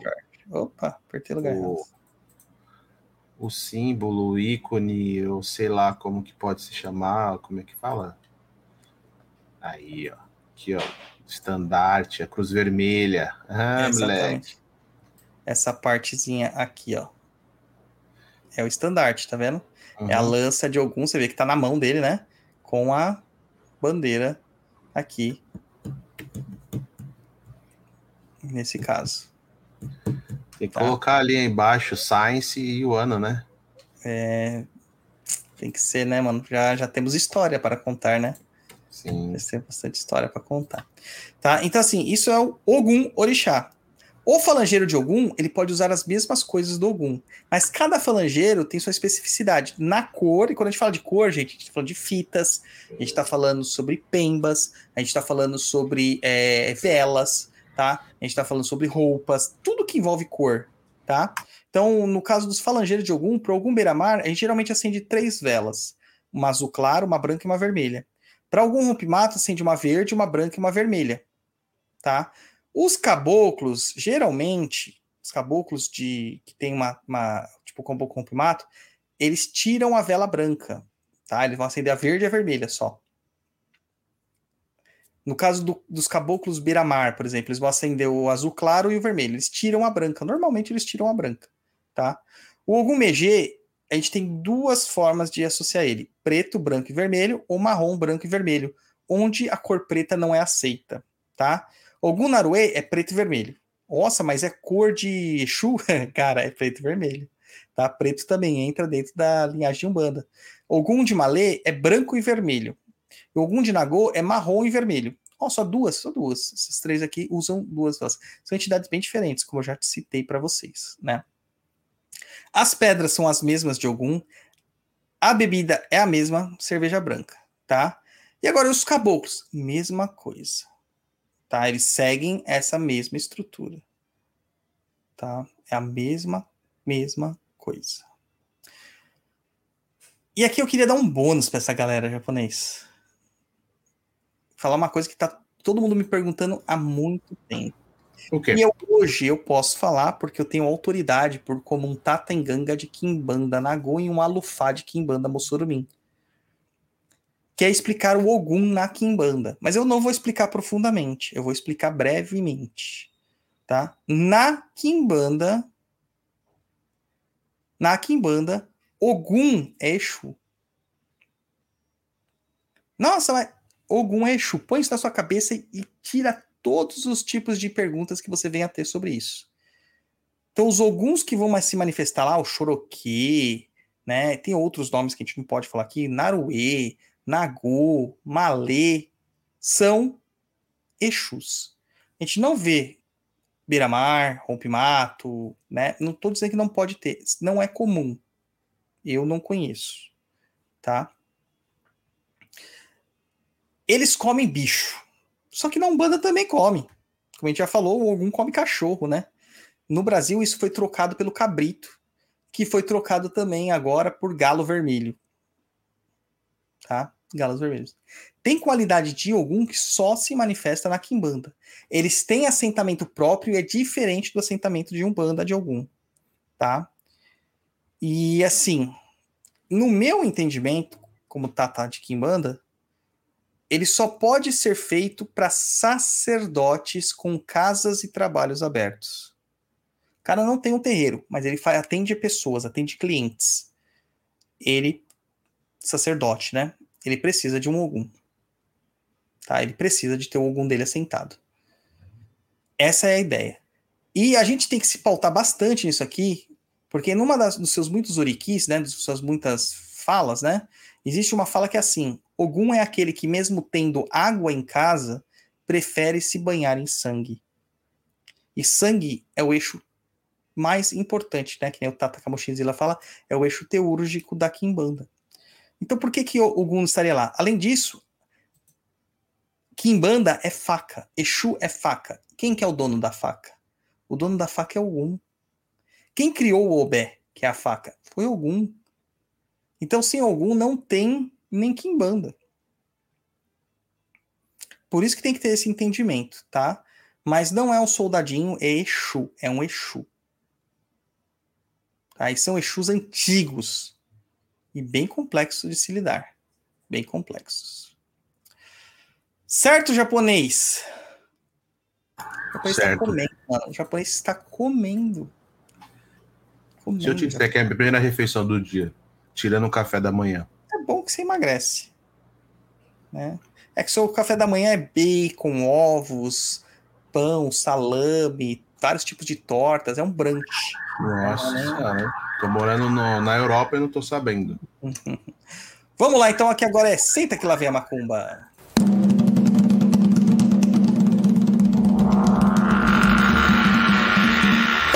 Senta, que lá vem a macumba. Mas você não deu nem tempo pro pessoal pegar papel e caneta pra anotar? Ah, mano, celular, né, cara? Hoje em dia a pessoa sabe, né? computador, né? Vai tá tirando essa. Tem que usar tecnologia. A gente tá falando de algum. Algum. É, vou- sem mimimi. Mas vou dar um tempinho. Vou dar um tempinho. Enquanto isso, o Japa tá comendo, comendo sua comida e tomando sua deliciosa Coca-Cola. Mano, se eu te falar que a Coca-Cola tem me feito mal, cara, você acredita? Ixi. Será que tá Tô acontecendo? tão com triste, cara. Não sei se é por causa da quantidade de antibiótico que eu tomei, por causa da, da Covid depois, né, da sequela da Covid, da sinusite que eu tive e tudo mais.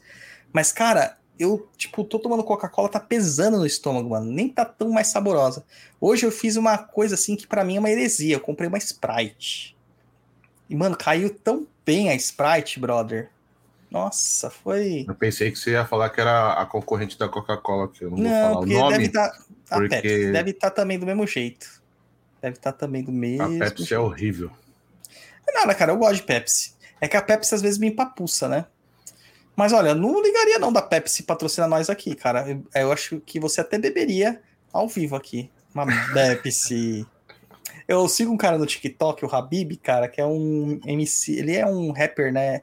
é, árabe, né? Ele fala, se apresenta assim. Mano, ele é muito engraçado, né? E ele gosta da Pepsi, acho que a Pepsi nem patrocina ele. E ele falou, fala, a Pepsi, a Pepsi, né? Brincando com a Pepsi. E outro dia eu vi um- uma promo dele, um merchan, que a Coca-Cola mandou um kit pra ele. Hum, Então, olha, esperto eles, né, cara? Sim. Vamos lá, todo mundo já deu tempo de pegar as coisas para anotar. Defumação de algum, tá? A defumação de algum.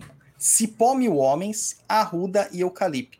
Brother, se algum espírito ficar de pé depois dessa defumação, mano, uma, a- nossa, aí você vem, marca um horário comigo no, no oráculo de Exu, porque o negócio tá muito tenso.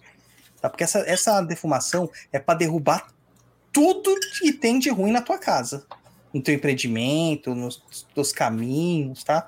Cara, não tem como.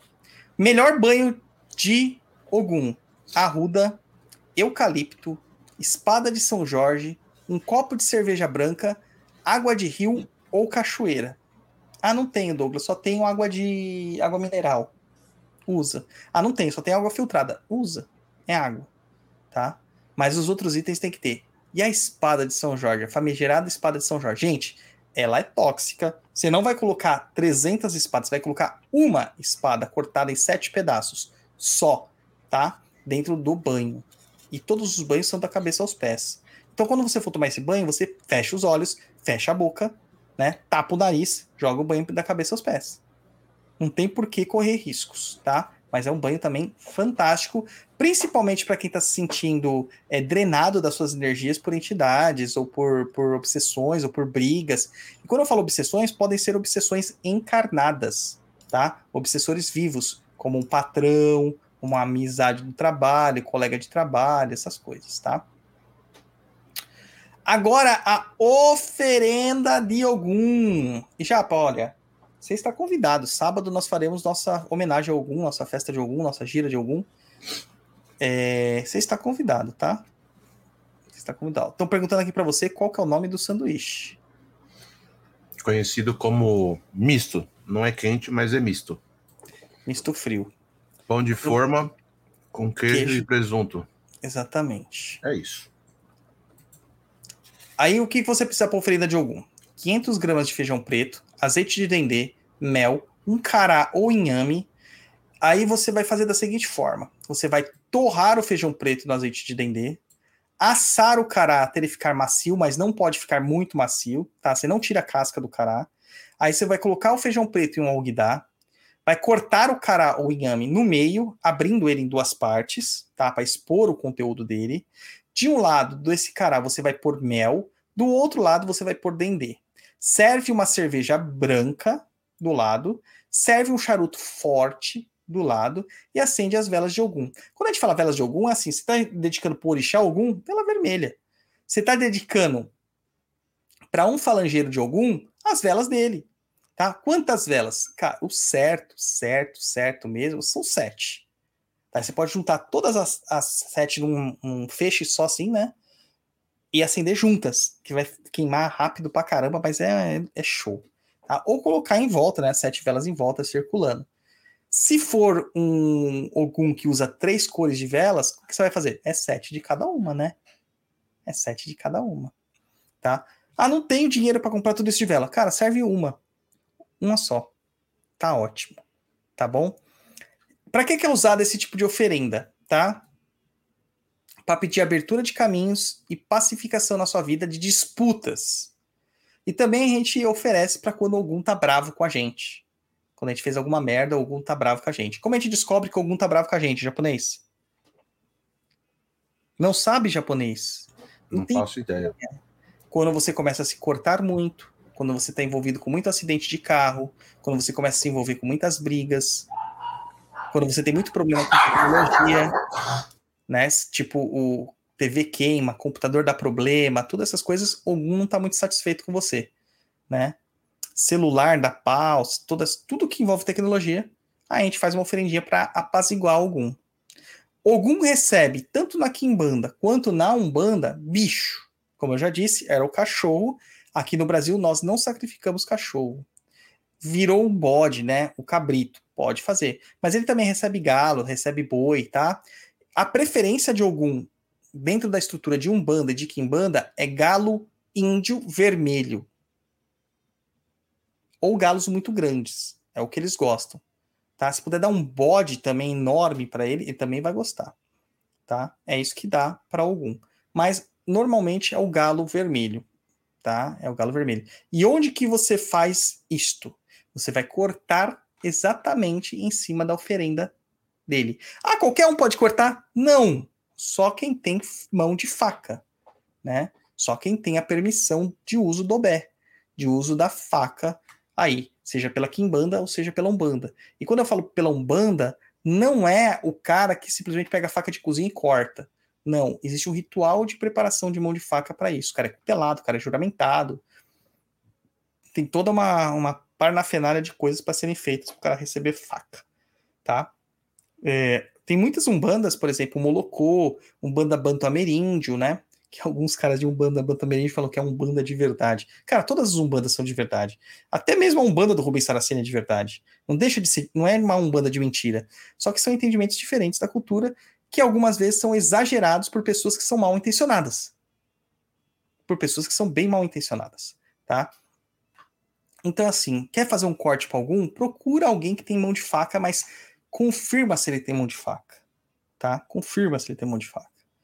É, tem que saber isso aí também. Porque se o cara cortar um bicho, se o cara não tiver mão de faca adequada, é como se ele não tivesse feito nada. Na verdade, ele está sujando e está profanando aquela entrega. Tá? É isso aí. Inclusive, né? Fizemos o ritual de coroamento menor dos pais pequenos é, sábado passado lá no de Jorge. Entregamos faca para três desses juramentados. Foram cinco, três deles receberam já a faca. É muito legal isso, muito legal. Pô, eu não sabia que o Coisa ia estar tá lá. Só vi depois que ele escreveu.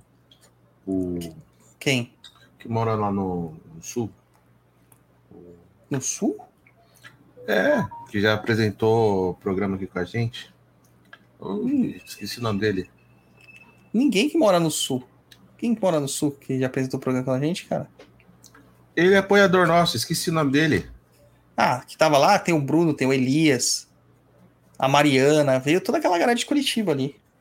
A Natiele. Não. Não é nenhum deles? Não. Quem é então? O que eu, ele, ele fez o programa de. Oh, meu Deus do céu. Eu acho que o Covid afetou a minha memória. Ah, deve ter afetado. A minha me afetou também. Sobre maçonaria. Ele não foi, não. Não foi? O André? O André não foi, não. Não, não é o André, é o outro.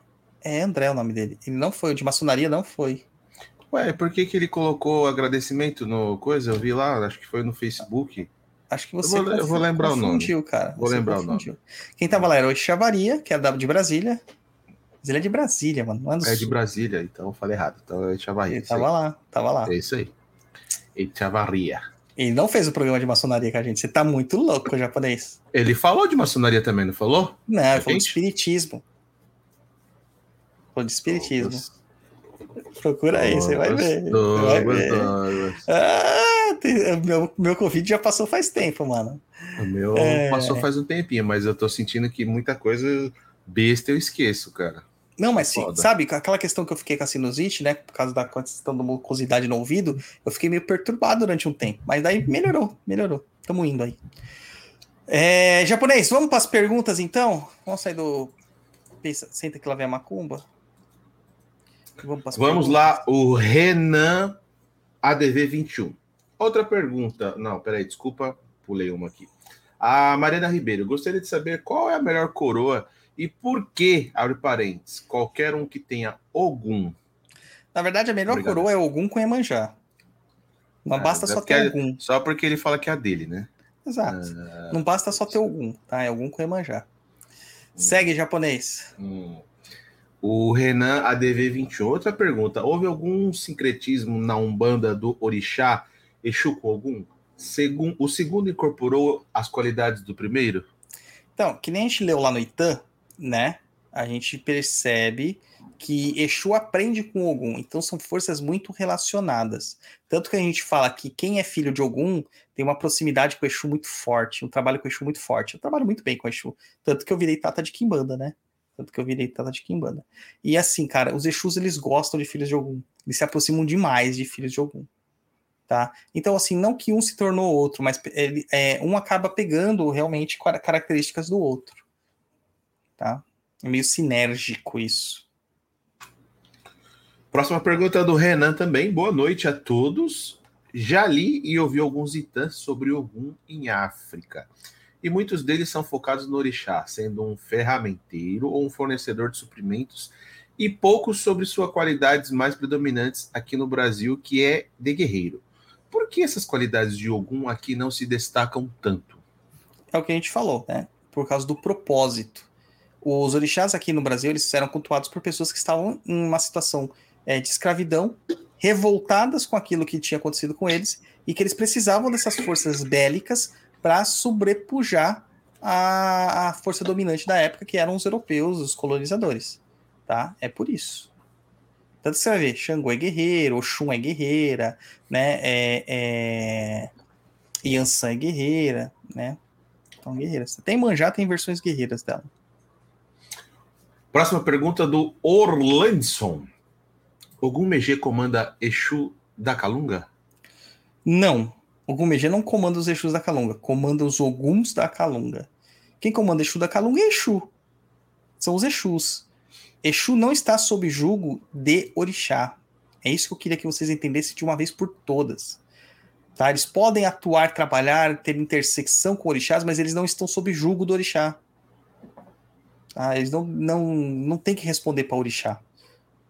Então aquilo que fala assim, ah, Exu é escravo de orixá. Mentira, cara. Não é. Não é. Tá? Não funciona dessa forma. Próxima, João Ponês. Vamos para as perguntas do chat. Do chat.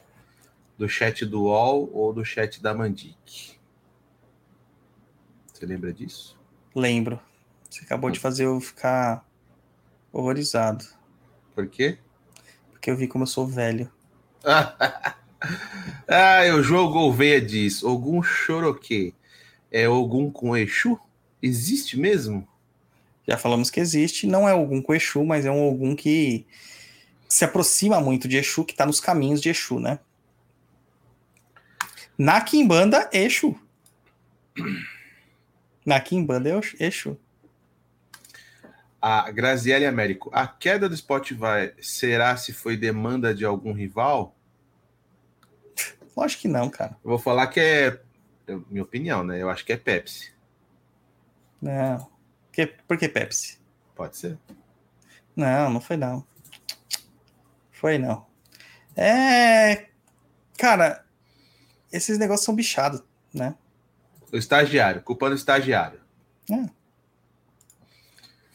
A Gente, Joyce. deixa, deixa eu colocar aqui um ponto. Que a gente já teve problemas com o Spotify antes, naquele mesmo canal, de algumas pessoas falam assim: ah, o episódio não tá entrando, o episódio aparece e não toca. Tocava em todos os agregadores, menos no Spotify. É alguma coisa de relação do Podbean com o Spotify que não, não, não funciona às vezes. Não conversa. É. É isso. Esperamos que esse apareça. Mas, gente, não se desesperem. Se não encontrarem no Spotify, procurem alternativas. Tem o Google Podcasts, que é de graça. Qualquer pessoa com Android pode acessar. Tem o iTunes, que você também pode ter. Quem tem é, Apple, né? Você pode ouvir pelo próprio aplicativo do Podbean.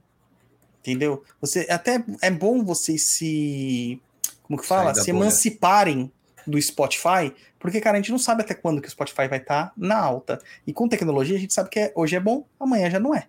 Então, às vezes as coisas caem. O ICQ, por exemplo, o ICQ, a gente achava que nunca ia sumir. De um dia para noite sumiu. O MSN, todo mundo achava que não ia sumir, sumiu. tá? O ICQ ainda existe. Ah, Poucas já- pessoas usam, mas ele existe. Mas é uma coisa que não é nada do que era antigamente. Tudo bem. É que nem o concordo. Mirk, né? O Mirk existe ainda, mas é uma coisa muito nada a ver. Sim, né? sim. Então, assim, a gente não pode. Ó, uma coisa que todo mundo achava, a gente, na nossa experiência com o trabalho que nós tivemos, que fotografia, do jeito que era, nunca acabaria. Acabou. Do dia pra noite. Essa foi do dia pra noite. Tá? Então, assim, se emancipem. Eu até recomendo que todo mundo que ouve, ouve podcast, que gosta de podcast, que gosta do Papo da Inclusa, baixa o aplicativo do Podbean e usa ele para ouvir o nosso podcast. É muito melhor. É muito melhor. Tá? É isso aí. É que o pessoal. É que o Spotify acho que gera uma praticidade, né? Que junta ali as músicas que a pessoa gosta, mais podcast, enfim. Dá um. Facilita, junta É, os mundos ali. facilita. Mas aí acontece essas coisas. Teve gente que ficou desesperada porque o Papo da Inclusa sumiu. Aí se você tem o... Não tô falando pra você abandonar o Spotify, mas segue também num outro agregador. Porque daí o que que acontece? Você vai saber quando é pau do Spotify, quando não é. Quando um não tiver, é pau no outro. Exatamente. Vamos lá, próxima pergunta da Joyce Rodrigues. Boa noite, pessoal. Uma vez ouvi a ideia de que filhos de Ogum têm dificuldades em criar laços, porque Ogum naturalmente é um desbravador que conquista os territórios e segue o caminho. O que acham? Acha. Foi falado no programa. Sim, é difícil, tá mesmo. Mas quando consegue um laço, ele se torna muito fiel. Ao contrário da máxima de que algum é, é, é promíscuo, é infiel, nada disso, cara. Nada disso. Algum é um militar que segue ordens e ele é um cara que é muito rígido às regras, tá? Tanto que eu falo, eu como filho de algum, eu não posso, tipo, furar fila, fazer dar jeitinhos, porque eu fazer isso, na frente eu tô me ferrando. Na frente eu tô me ferrando. Cara, uma vez eu lembro claramente isso, foi uma vez que eu ouvi uma voz muito grande na minha cabeça, porque eu recebi um troco na padaria, era um troco de 15 centavos a, a mais, e eu só percebi quando cheguei em casa. Só que a casa da, minha casa e a padaria era tipo parede, né? E aí eu ouvi uma voz, devolve. E eu, olha, 15 centavos, gente, 15 centavos. E eu, com preguiça de voltar na padaria, não fui devolver. Maluco, naquele mesmo dia, quando eu saí, eu fui assaltado. Né? E eu perdi muito mais que meus 15, re- meus 15 centavos, entendeu? Aí a voz voltou de novo. Fez coisa errada. E eu, aí eu questiono, mas uma coisa tão pequena, não importa, é errada. Então, qualquer tipo de vantagem que o filho de algum tenta tirar, tá errado. Não pode. Ele tem que ser sempre afeito às coisas nas claras. É sempre atento à verdade. Sempre. Aí eu sei que é difícil, gente. Sei que é difícil, mas tem que fazer. Próxima pergunta da Kelly Cristina aí, que mandou um superchat de R$ 27,90. Agradecer mais uma vez a Kelly Cristina. Qual a relação de Ogum e Xangô? Sou filha de Ogum, Ogum com apadrinhamento de Xangô. A Kelly é minha filha de santo, cara. Então vamos lá. Dizem que existe uma Kizila entre Ogum e Xangô. Essa Kizila é originária de um Itã, que, onde Xangô rouba Yansan de Ogum. Na verdade, Ogum foi casado com Yansan e com Oxum, e Xangô pegou as duas depois dele. Né? Então a gente vê aí que Yansan, o, o Xangô é talarico, né? É, furazóio.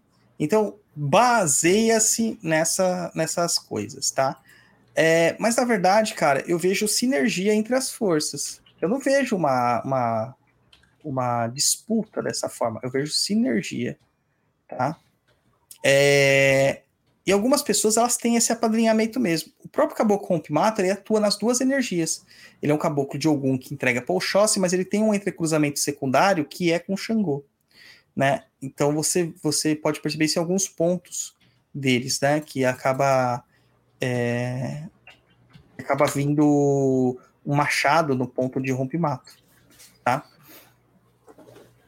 Só uma curiosidade que você falou, tem nada a ver com o programa, mas eu Hum. acho engraçado. Você falou, ah, ele é talarico. E eu moro, né, todo mundo sabe, moro na Vila Matilde, e dentro da Vila Matilde existe uma vila que se chama Vila Talarico. É onde você mora. Não, É, japonês, você é meio talarico também, não é não? não. Não? Talarico eu nunca fui, é o seguinte, eu tô certo pelo certo. Uhum. Então, é, no caso aí, é, quando a gente fala assim de um apadrinhamento, né? A gente fala que é um orixá que geralmente é um orixá de ancestralidade, que é um orixá de família.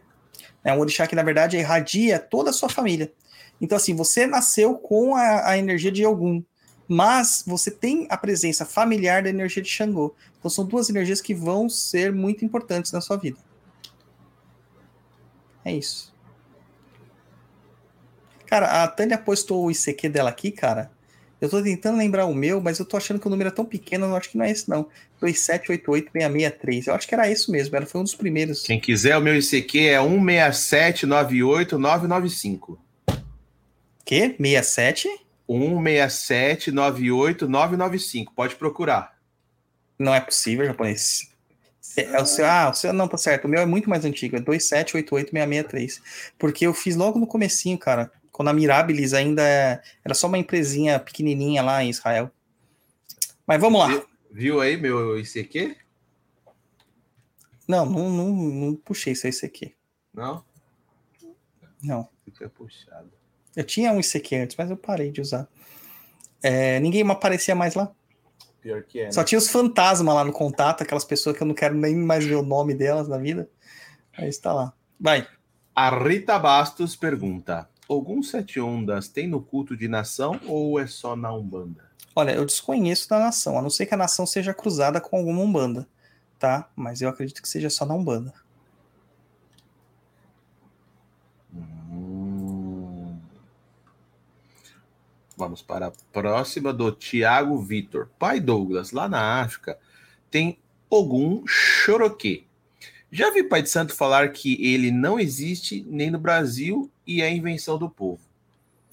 Então, Thiago, tem até um vídeo antigo lá, onde eu tenho uma posição até mais bélica, mais é, direcionada, direta, né? Sobre isso. Eu vou explicar aqui o que eu quero dizer naquele vídeo de uma forma diferente. Eu acredito que algum Choroquê exista na Kimbanda. Acredito que algum Choroquê exista no Candomblé. Acredito que algum Choroquê exista na África. Não acredito que exista algum Choroquê na Umbanda. Isso não quer dizer que não possam ter filhos de algum Choroquê que estão na Umbanda. Pode, mas provavelmente esse cara tem caminho de Kimbanda. Tá? Porque algum Choroquê é basicamente um Exu, cara. E ele só vai se sentir confortável onde Exu manda. Que é no caso da Kimbanda. Tá? Então, existir existe sim. Mas quando o cara começa a falar que ele tem algum Choroquê na Umbanda, ele é só de Umbanda, ele não tá na Kimbanda, você pode dá ali que uns 70% disso aí é mistificação ou vontade só. Não é real, tá? E os que tem de fato são os que precisam entrar na Kimbanda. Tá? É isso aí. Beleza? Vamos para a próxima pergunta do Dempsey Castro. Boa noite, pai Dodô em japonês. Por que em alguns lugares São Jorge é sincretizado com Xóssi e não com Ogum. Cara, você percebeu que eu falei que eles eram irmãos? Né? Então, existem algumas pessoas que confundem ainda essas questões. E aí, não é que ele é sincretizado com Oxóssi e não com Ogum, é que os dois são guerreiros. Os dois são guerreiros. Só que com características diferentes, né? Oxóssi é o cara que guerreia para trazer a comida e Ogum é o que guerreia para expandir os domínios. Né? É, então, assim, isso é muito questão cultural dos lugares. Né? Não, dá para a gente ter uma, uma certeza profunda do porquê disso. Questão cultural. O cara que definiu isso lá no comecinho, ele não deixou escrito por que, ele fazia isso. Simplesmente ele falou: oh, eu acho que esse São Jorge ele me lembra muito mais Oxóssi do que Ogum. Mas se a gente for pensar friamente, ele lembra muito mais Ogum do que realmente né, Oxóssi. Então, questão cultural. Vai, Japa. Tá sem som. Já pra ficar mandando mensagenzinha pras minas enquanto tá. Não, é porque eu fico digitando aqui. no teclado, aí fica aparecendo no fundo, você reclama comigo. E eu esqueço de tirar do mudo, do mute. Mas vamos lá. Tatiane, boa noite. Algum quebra demandas? Sim. E aí, pai Dudu? É a função de algum, né? Quebrar demandas. E fazer demandas também em alguns casos. Né? Demanda é uma atitude, uma ação. Lembre-se sempre disso, é uma ação. O que, que essa ação implica né? O que, que essa ação implica depende do cara que está ativando algum. Depende do cara que está trabalhando com algum. Pode ser algo bom, pode ser algo ruim. Se for dentro da necessidade do merecimento e dentro das funções da lei maior, é isso que vai acontecer. Tá? Vai, japonês. Vamos lá para o Ramon Reis. Pai Dodô, pode falar sobre Ogum Guanabara? Acabei de confirmar na Pemba, não achei nada na internet sobre ele. Segue a música, pega o Guanabara e vem. Cara, não faço ideia, cara. Nunca ouvi falar de algum Guanabara. Até fui procurar aqui na no significado do- da palavra Guanabara em Tupi-Guarani e significa braço do mar, ou seja, é uma palavra tupi, né, Guanabara. Não é, é- era um antigo estado do Rio de Janeiro, né? Você sabia dessa, japonês? O quê? Que existia o estado do Rio de Janeiro e a Guanabara? Não. É. Não. Quando o- a, a, a capital do Brasil era a cidade do Rio de Janeiro, então era o Distrito Federal Rio de Janeiro, era como se ele fosse um estado.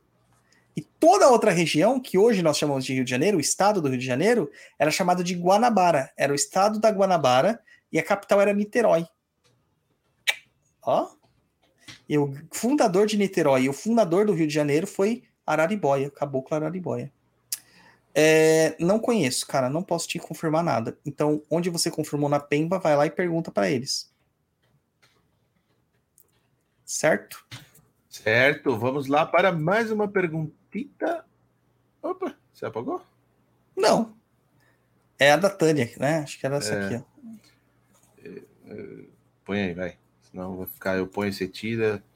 Tânia Crepaldi, além da espada de São Jorge, quais outras plantas podemos ter para algum dentro de casa?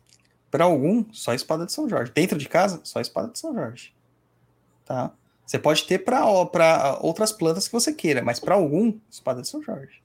Você pode ter no, no, no seu no seu jardim, você pode ter é, comigo nem pode, você pode ter eucalipto, você pode ter aroeira, você pode ter arruda, você pode ter guiné, você pode ter quebra-demanda, você pode ter abre caminho, alecrim, tudo isso é de São Jorge de algum. Mas dentro de casa, eu só recomendo a espada de São Jorge. Tá? Isso não tem só a ver com a questão energética, porque a espada de São Jorge ela também tem uma questão de que ela não, não produz tanto gás carbônico quanto outras plantas. E que tem gente que mora numa floresta e que no final, na noite, passa a privação de, de oxigênio porque a planta consome oxigênio à noite, né? Não sei se você lembra isso da aula de botânica japonês. Sim. Que durante De- o dia, de- algumas de dia plantas... ela, ela usa o gás carbônico e à noite ela usa o oxigênio. Exatamente, entendeu? Então, assim, não são todas as plantas, tá? É, mas a maior parte delas é. Então tem que tomar cuidado. Acho que encerramos, né, japonês? Acabou, peraí, peraí, tem mais alguém aqui? O Ramon mandou outra pergunta? Não, é o meu, da Guanabara. Ah, é verdade, é mesmo. Repetiu. Repetiu. Então é isso aí, japonês. Dê seu tchau, suas despedidas, converse com as pessoas. Galera, enfim, a quinta-feira está terminando. Muito obrigado para quem acompanhou a gente ao vivo aqui. Agradecer aos nossos apoiadores que ajudam a gente a manter esse programa no ar. Se você não é apoiador, é, ajuda a gente. Entra lá no Catarse, manda é, superchat aqui, manda Pix, enfim.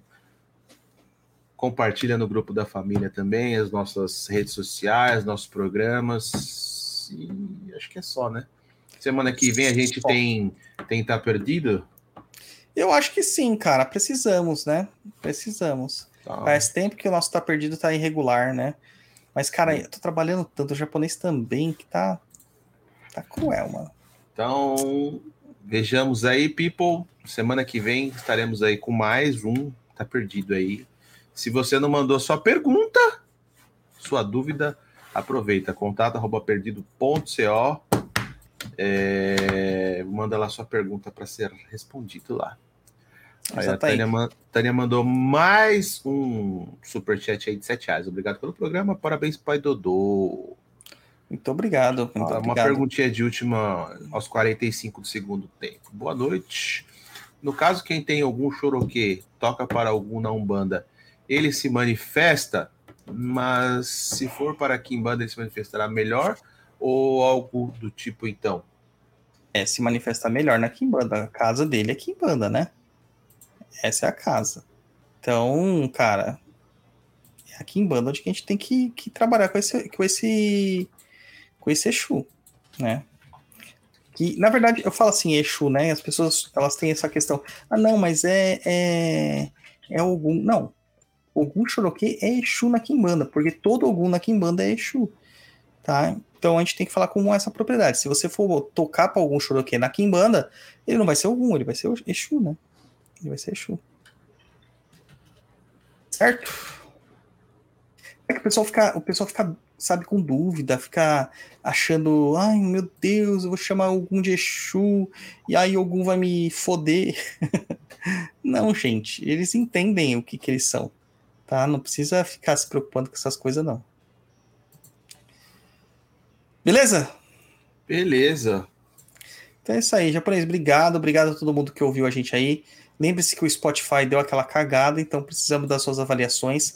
É, faça de novo toda a maratonagem dos programas. Sei que os primeiros programas às vezes são difíceis de ouvir, porque, né, bancada diferente, velocidade diferente, qualidade diferente, mas faça esse esforcinho pela gente, porque a gente precisa ganhar relevância, porque se o Papo na Encruza, como muitas pessoas falaram aqui, é importante para vocês e foi importante na vivência de vocês, para outras pessoas que estão procurando macumba também serão. Para eles não caírem numas, uns podcasts de umbanda que tem por aí que fica falando um monte de baboseira, tá? Então a gente precisa da ajuda de vocês, nossa comunidade tem que se fortalecer. Muito obrigado a todo mundo, saravá e até a próxima. É nóis, valeu!